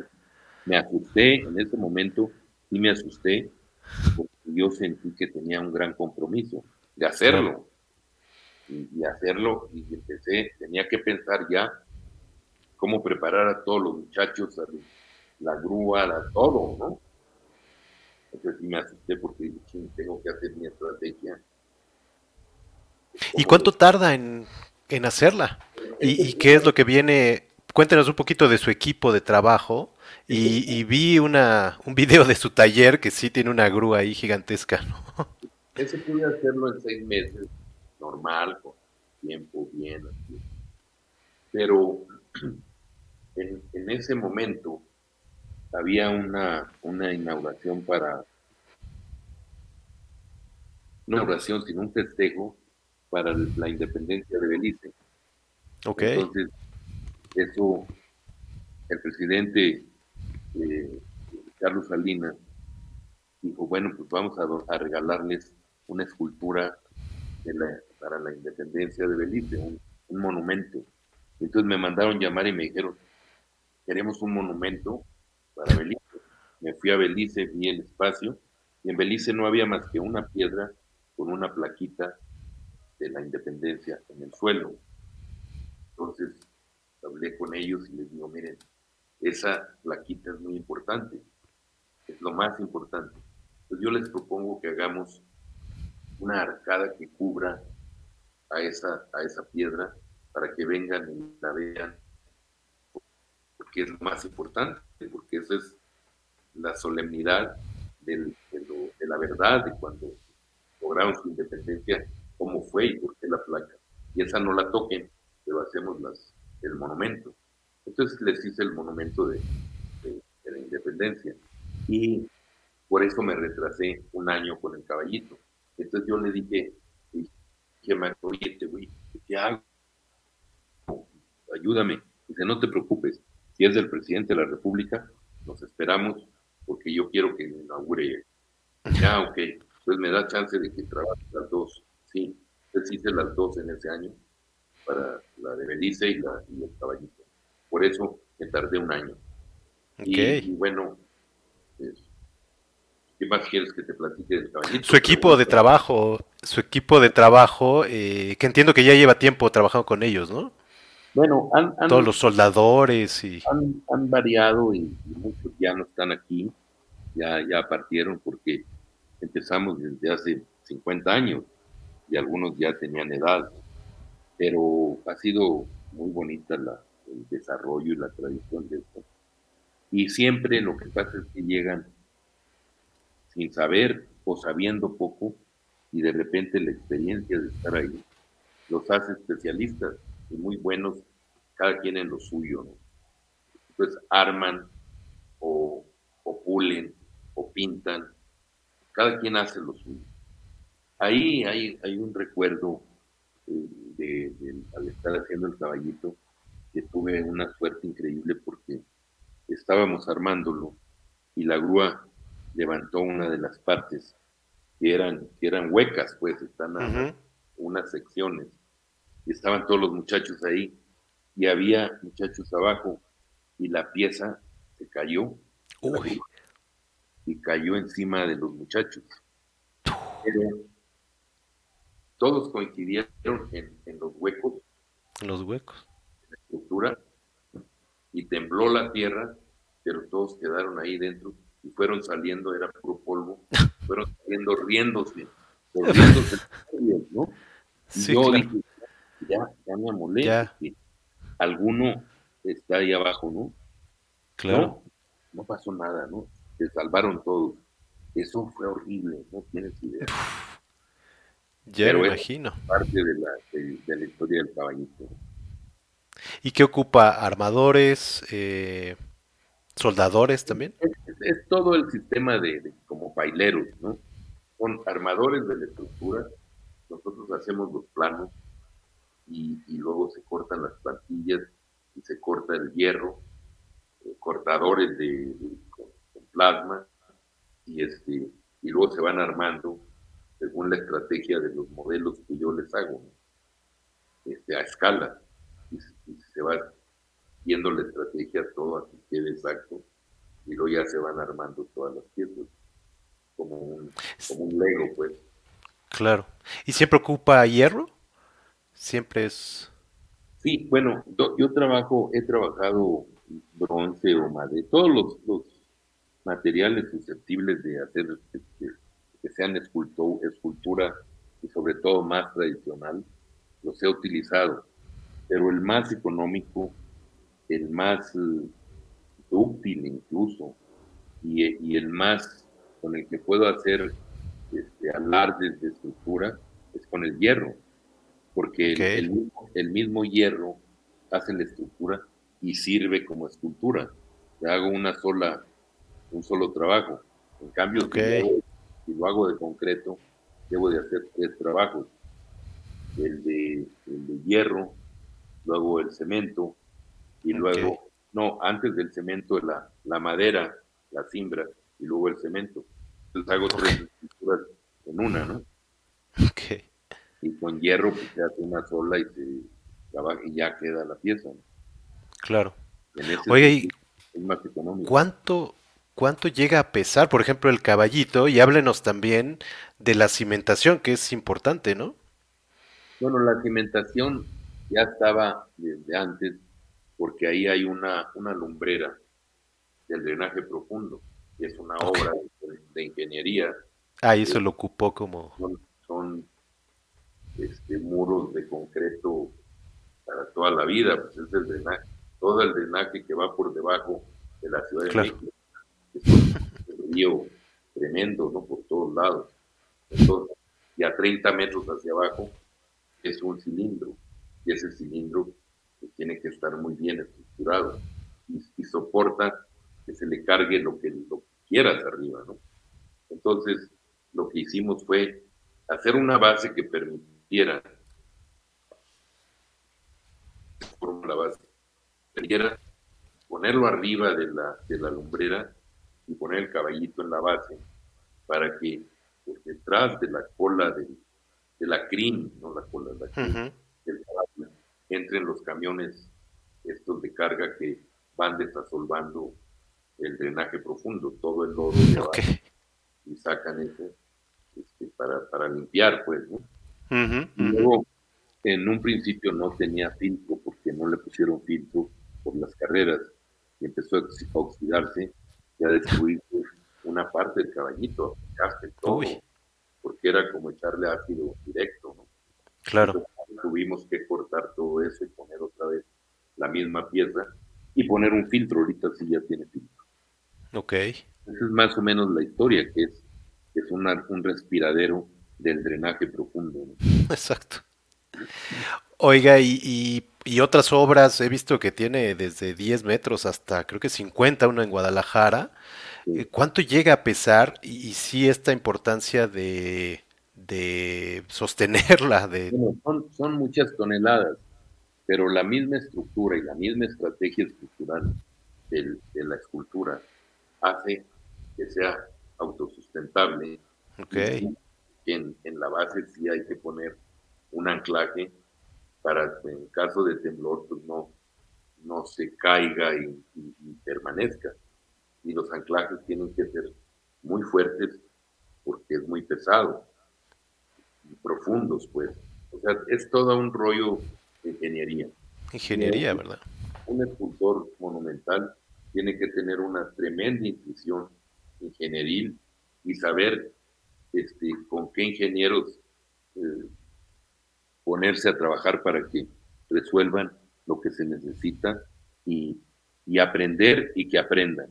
Con tu estrategia cultural a veces no son, no son estructuras eh, lógicas, son estructuras torcidas, pero que tienen una red que hace que sean autosustentables y que, no tengan conflicto de que se van a caer. Tengan un balance, ¿no?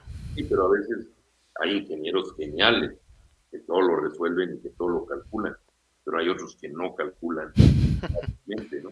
Entonces calculan más lo, lo estricto y la arquitectura muy, muy convencional, pues, Pero cuando se meten curvas complejas, superficies este, regladas, es más, es más complejo, pero digo, en México hay extraordinarios ingenieros.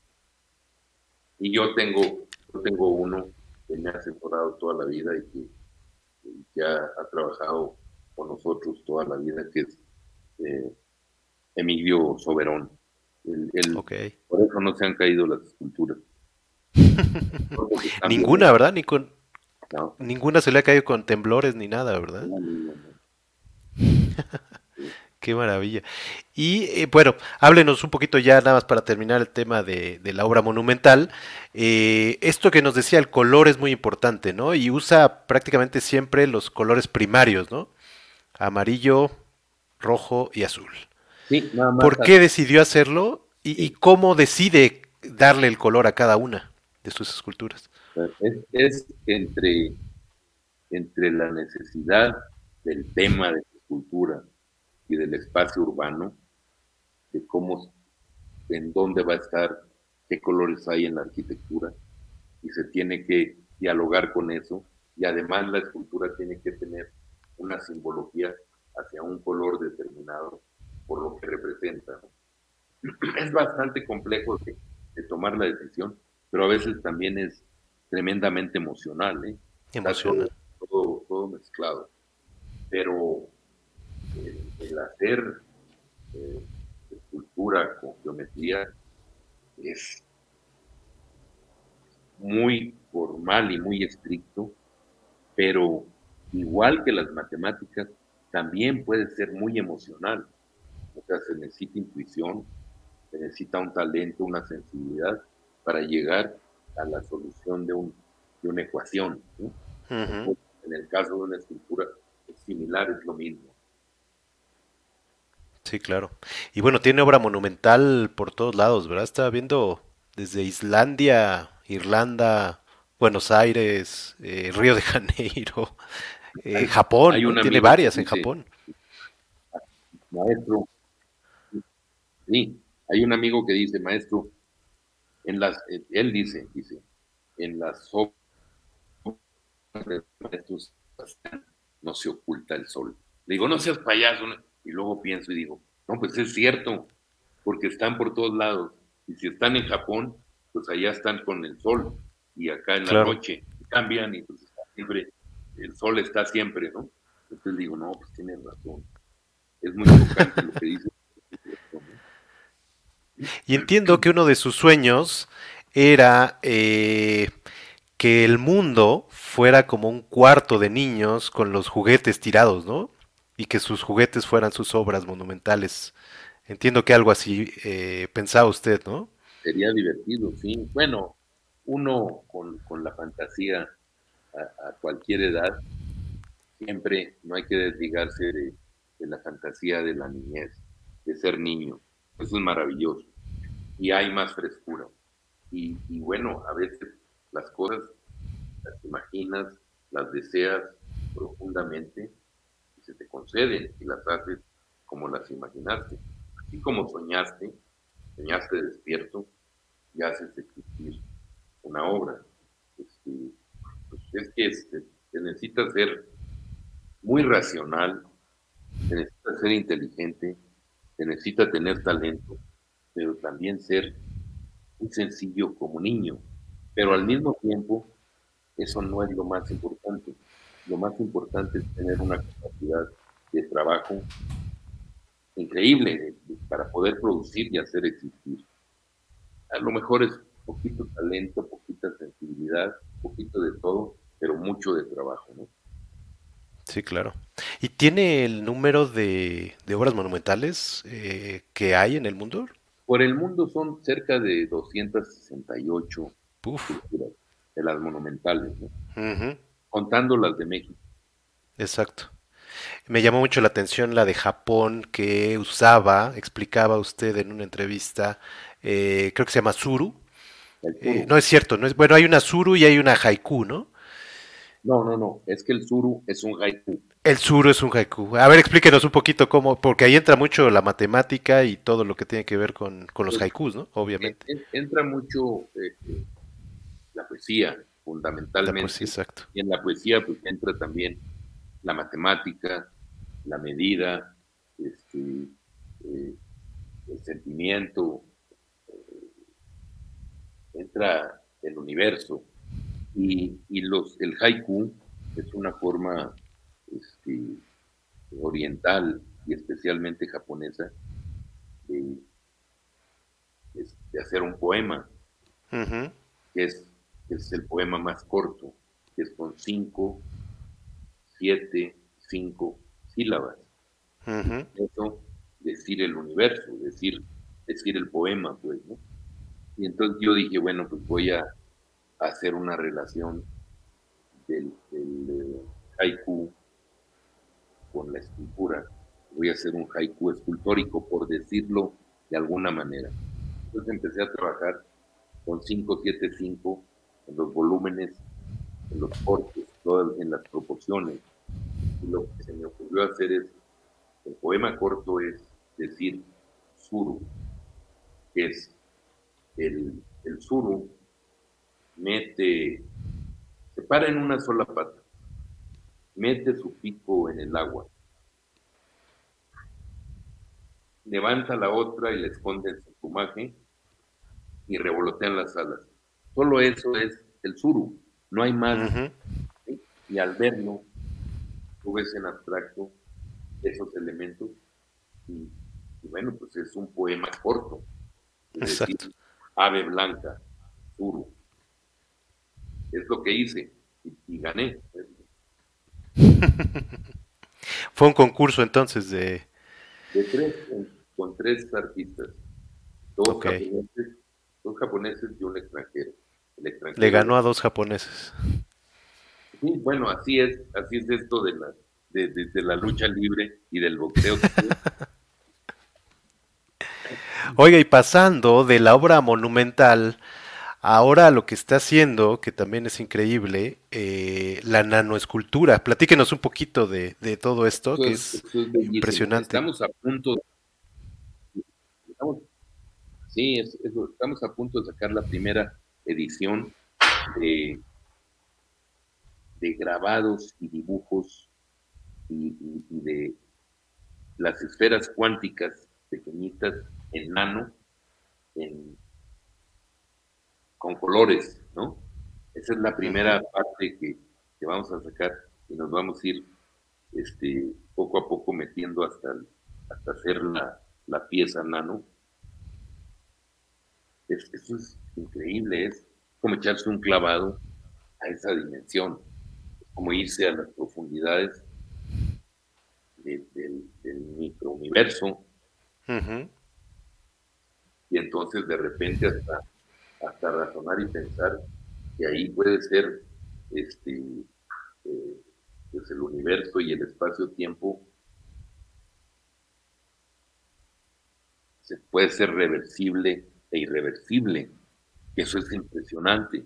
Y lo que llegamos a y es irreversible. Entonces, cosas que uno dice, híjole, ¿cómo quisiera volverme nano para poder entrar en ese espacio eh, impresionante y maravilloso de, del movimiento y de las, de las pequeñas cuerdas y de, esa, de esa estructura este, eh, nano, ¿no? ¿Cuánto mide una todo eso que manipula? No, las dimensiones nano, bueno, es, es, una es una dimensión, pero hay la micro que es más arriba que la nano y luego ya entramos a nuestro a nuestro umbral.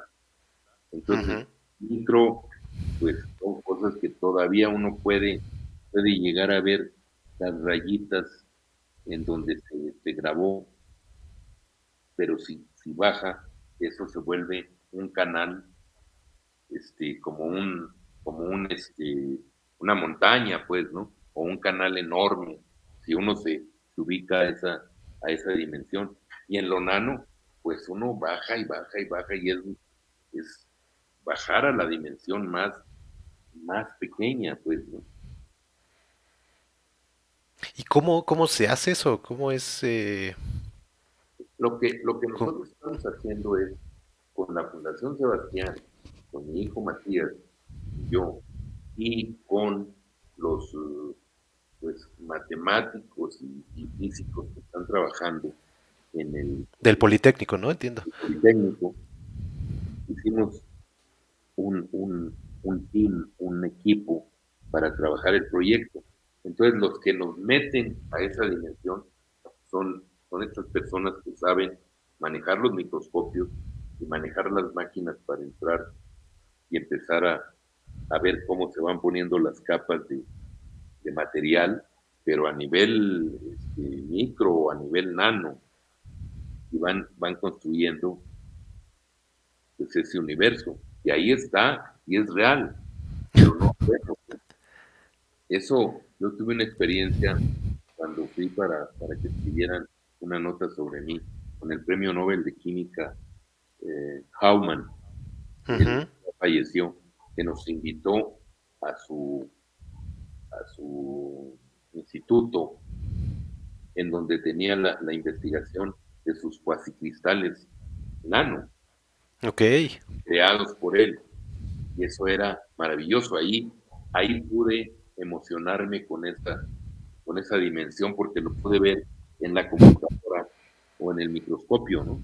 Es, es, maravilloso. Lo vi luego también en, en San Antonio, este, en el departamento de, en la universidad de, nanotecnología o de, cosas nano, este, estudios de, nanotecnología con, eh, ¿cómo se llama? El, ingeniero eh, Yacamán. Eh, él estaba ahí de, jefe de esa, de esa sección y me dijo, mira, ven, quiero que veas los cristales de, oro, cómo se transforman en la dimensión nano, cómo entran en, una simetría 5 nuestra, en nuestro umbral, en nuestra dimensión. Este, la dimensión 5 no, no está en la cristalografía, no, no puede ser, ¿no? Entonces yo me quedé, de veras, este, y, cuando vi la dimensión 5 en los cristales de, de oro, o, nanocristales, pues, ¿no? Empecé a razonar, se hacen unos, unos decaedros ya en volumen, que son unos primitas nano. Y empecé a diseñar a partir de la, de la este, eh, simetría 5, empecé a cortar y hacer, atraer eso a la realidad, a mi espacio, ¿no? Descubrí una cosa que fue hacer mi serie de las esferas cuánticas, de las esferas, estas esferas que son puras cónicas incrustadas. Y, y este, los spins de, partículas girando y que si las muevo se transforman los volúmenes y, las superficies de, pues se puede de, de una superficie tercera dimensión y hacer un giro y llegar a una superficie de dos dimensiones. Entonces eso es, es topología pura, pues, es, pero la, el punto de partida de esas esferas, pues yo les llamé este, cuántico por la relación de las cónicas y el spin de las partículas. Ok. ¿Y qué material se trabaja con, lo, con la nanoescultura? ¿Cómo, lo, qué, qué material es? Se trabajan cristales, se trabajan cuarzos, se trabaja aluminio, metales, este, o el oro, o sea, es, es igual, nada más que con láser es como se corta y cómo se va. Y, luego, eh, más o menos, yo no soy un experto en, en esas cosas, por lo que, yo, lo que yo vi, de repente sientes el, espacio cuando estás viendo que tú puedes ver está trabajando la máquina y lo que hace es hacer polvo el material en, ¿cómo se llaman? En, eh, átomos que caen como polvo a las laminitas y quedan puros átomos, una superficie. Y puedes poner otro material y entra el polvo y queda otra laminita de átomos en otra superficie.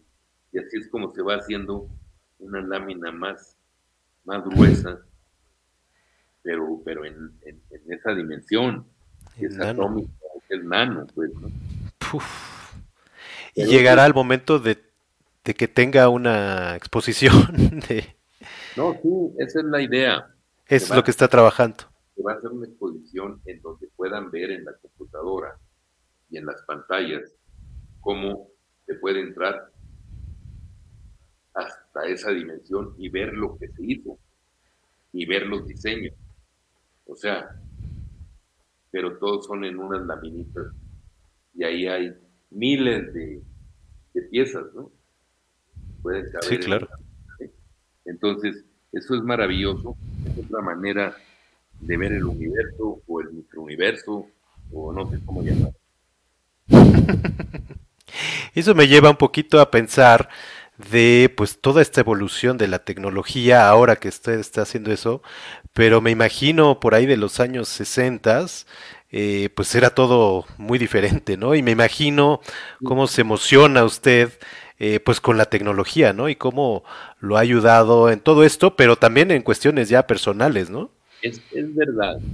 Eh, yo, yo recuerdo al maestro Antonio Rodríguez, el gran crítico de arte, que, que me descubrió porque yo estaba haciendo unas esculturas con cierta conciencia de nudos, nudos matemáticos. Matemáticos. Pero no, no conocía la teoría de nudos. Y entonces, bueno, pues los vio y me dijo, usted está haciendo este, topología y, usted está manejando combinatoria.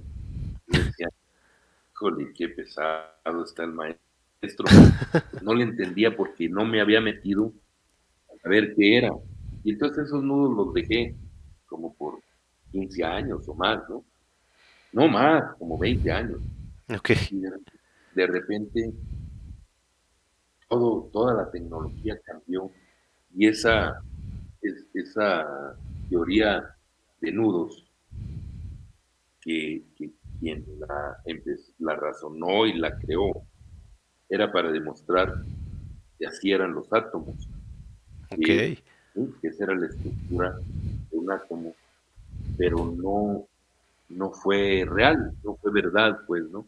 Pero el análisis y la, la, demostración y la matemática que, hizo crear esa teoría de nudos es maravillosa, es para, para matemáticos de alto nivel, o sea, y muy abstractos, ¿no? Entonces, casi los matemáticos lo usaban como una demostración de su capacidad de inteligencia y de, conocimiento, ¿no? Para cuando se metían a teoría de nudos, pero decía, no sirve de nada, todo cambia y de repente la teoría de nudos se vuelve fundamental para la comprensión del universo, para la comprensión del todo, para la comprensión de la teoría de las, de las de cuerdas, ¿no? Y las supercuerdas. Entonces, yo dije, si eso se volvió tan importante, voy a volver a hacer mis nudos con plena conciencia. Y entonces hice la serie de los nudos que yo les llamé universos paralelos. Este, y e hice una exposición. Y esa es otra visión. También son los catálogos, todos razonados y escritos por amigos matemáticos igual que, las cuánticas. Y luego después hice los, los este, toroides. Y muy, muy atrás hice un, homenaje a, a, ¿cómo se llama? Apolonio. Ok. Con todas las cónicas, porque luego Apolonio, pues en las cónicas, para los cálculos de las, de las cuánticas, de lo cuántico, se volvió también como, como oro puro, ¿no? Como un genio de, todos los tiempos. Oye, ¿y usted ahora usa la tecnología para diseñar? Yo creo que, un artista de hoy, si no, si no toma en cuenta ciencia y tecnología, arte, ciencia y tecnología, no tiene sentido. Yo creo que es el futuro de, los seres humanos, la comprensión de esas tres disciplinas bien entendidas y trabajando conjuntamente. El arte necesita de la ciencia y de la tecnología para poder desarrollarse y, ser más, más rico y más profundo. Entonces yo creo que los artistas debemos de tomar en cuenta eso. Y por supuesto, pues nosotros usamos las computadoras para hacer todos los planos de mis, de mis esculturas monumentales, para hacer todas las animaciones, para hacer todos los cortes de de, de todo. Y luego también usamos eh, las, las eh, impresoras de 3D para hacer maquetas. Okay. Yo las hago con en cartón, pero también con la de 3D o para hacer joyería. Pues, son, son medios técnicos.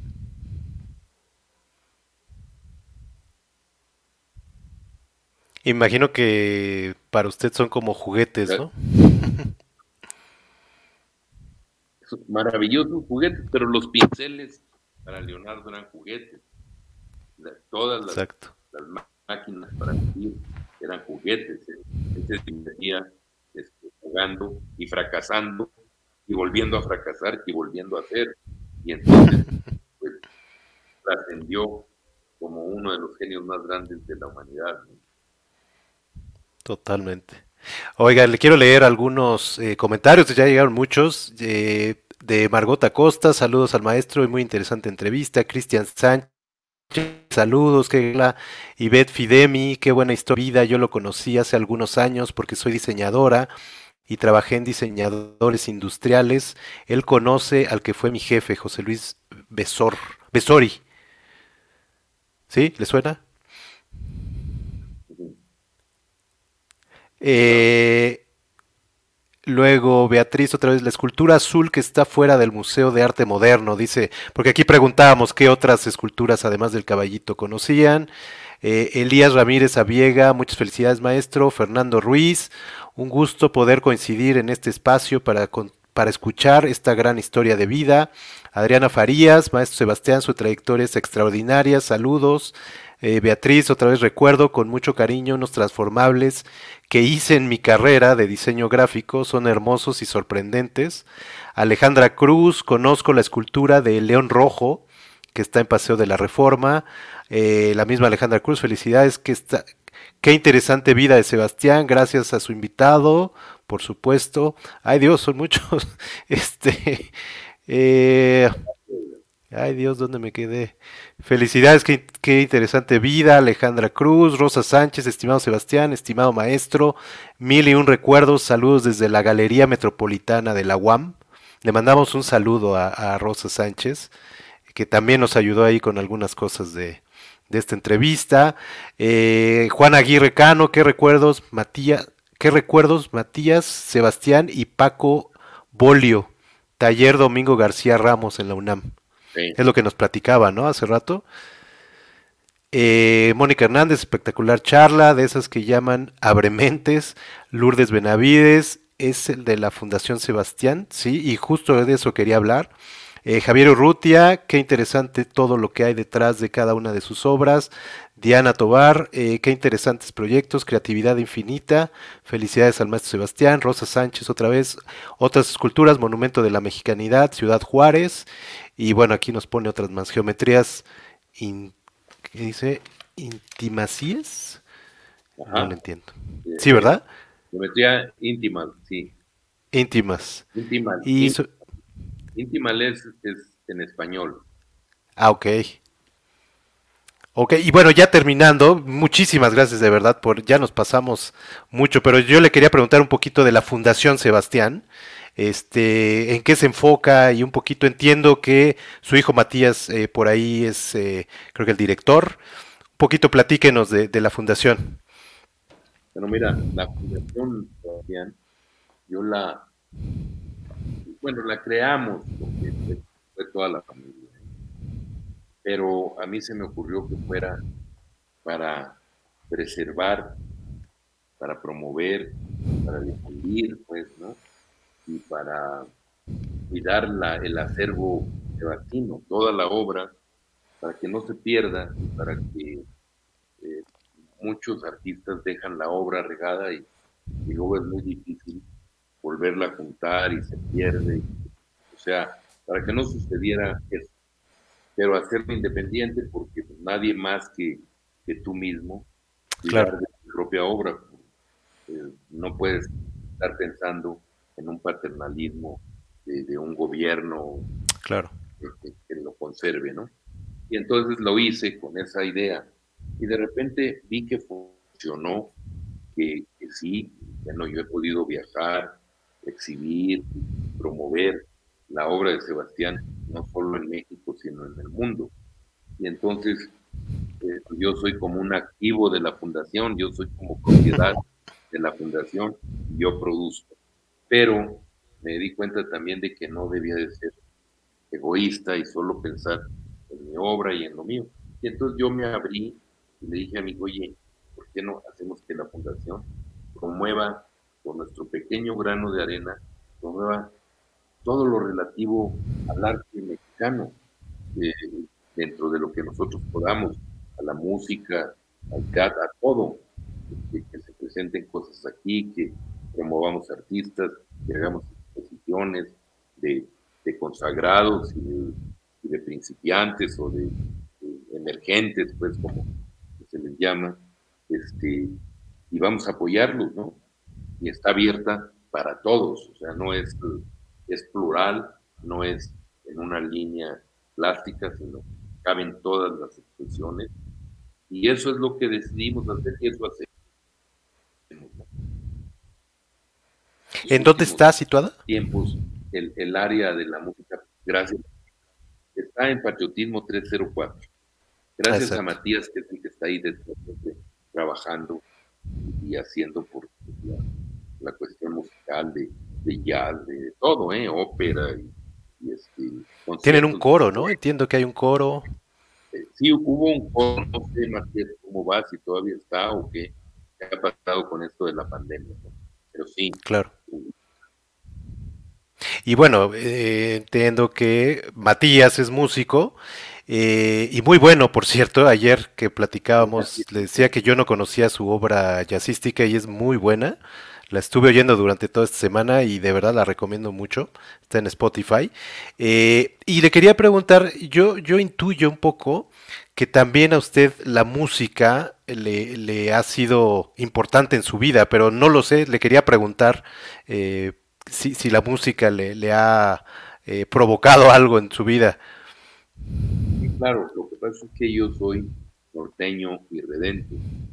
Entonces la música ranchera está metida en mi alma, ¿no? La ranchera, yo soy ranchero. Pero, pero yo trabajo, cuando trabajo creativo, trabajo con escuchando música clásica. Ok. Música clásica. Este, y, una de las cosas que hago yo es escuchar para trabajar, para pensar, para hacer cosas a Mozart.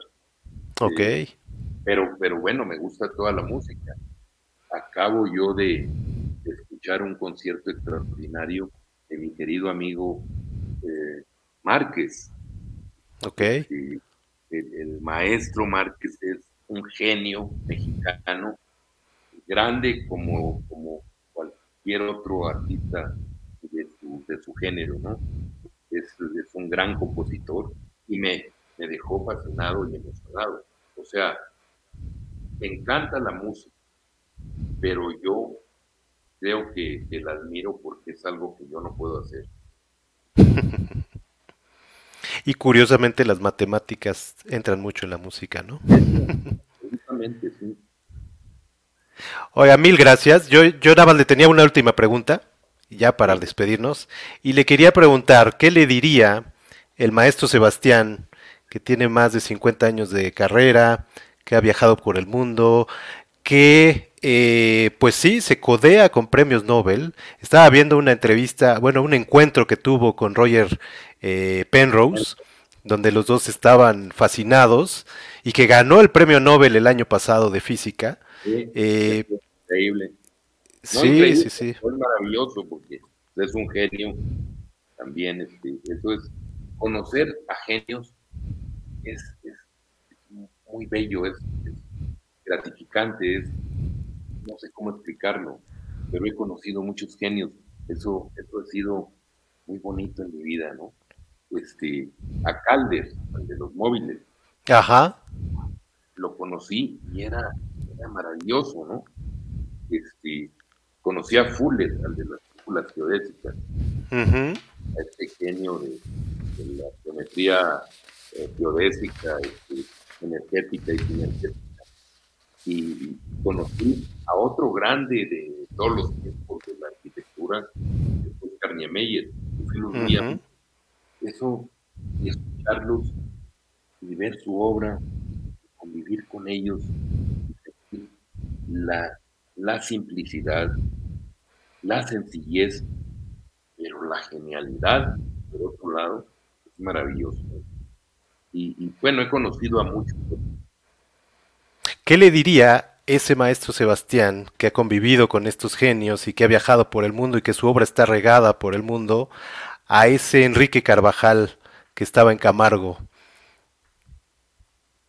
¿Qué, le diría? Sí. Lo que pasa es que Enrique Carvajal tenía una intuición increíble para que Sebastián pueda estar aquí hablando con ustedes. Enrique Carvajal sabía iba a conocer genios, sabía que iba a viajar por el mundo, soñaba con eso y lo deseó profundamente y lo logró a través de Sebastián, ¿no? que inventó y creó a Sebastián. Realmente Enrique Carvajal a lo mejor es genio porque él creó todo. Y, y bueno, Sebastián, con ustedes con mucho cariño. No, pues yo creo que sí es un genio y muchas gracias de veras por compartir estos dos horas y cachitos, de verdad muchas gracias y, muchas felicidades por esos más de 50 años y seguimos seguimos eh, esperando cosas de usted, esto de la nanoescultura y todo lo que venga, ahí estaremos esperándolo. Estamos trabajando igual que siempre, todos los días y produciendo. ¿eh? Por ahí vienen algunas, algunas sorpresas de, cosas monumentales. Buenísimo, lo estaremos esperando. Muchísimas gracias, le agradezco mucho y muchas gracias a todos los que estuvieron viéndonos, escuchándonos, mandándonos muchos mensajes y bueno, estén atentos a la próxima. Se los voy a, develar la próxima semana y creo que le va a gustar a usted, eh, maestro. Va a estar Julieta Fierro con nosotros. Este, vamos a estar hablando de astronomía. Exacto. A ella le dimos la medalla de la Fundación Sebastián, no sé en qué año, pero este, es, un genio. Sí, y vamos a estar platicando con ella y bueno, aclarando muchas cosas de física, de astronomía, etcétera. Me hubiera gustado tenerlos juntos, pero bueno, vamos a estar y a ver si se, si se da una vuelta. Por ahí le mando la liga. Seguro que sí, seguro que sí, con mucho gusto. Muchas gracias a todos, muchas gracias maestro, que esté muy bien, cuídese mucho. Gracias. Bye bye.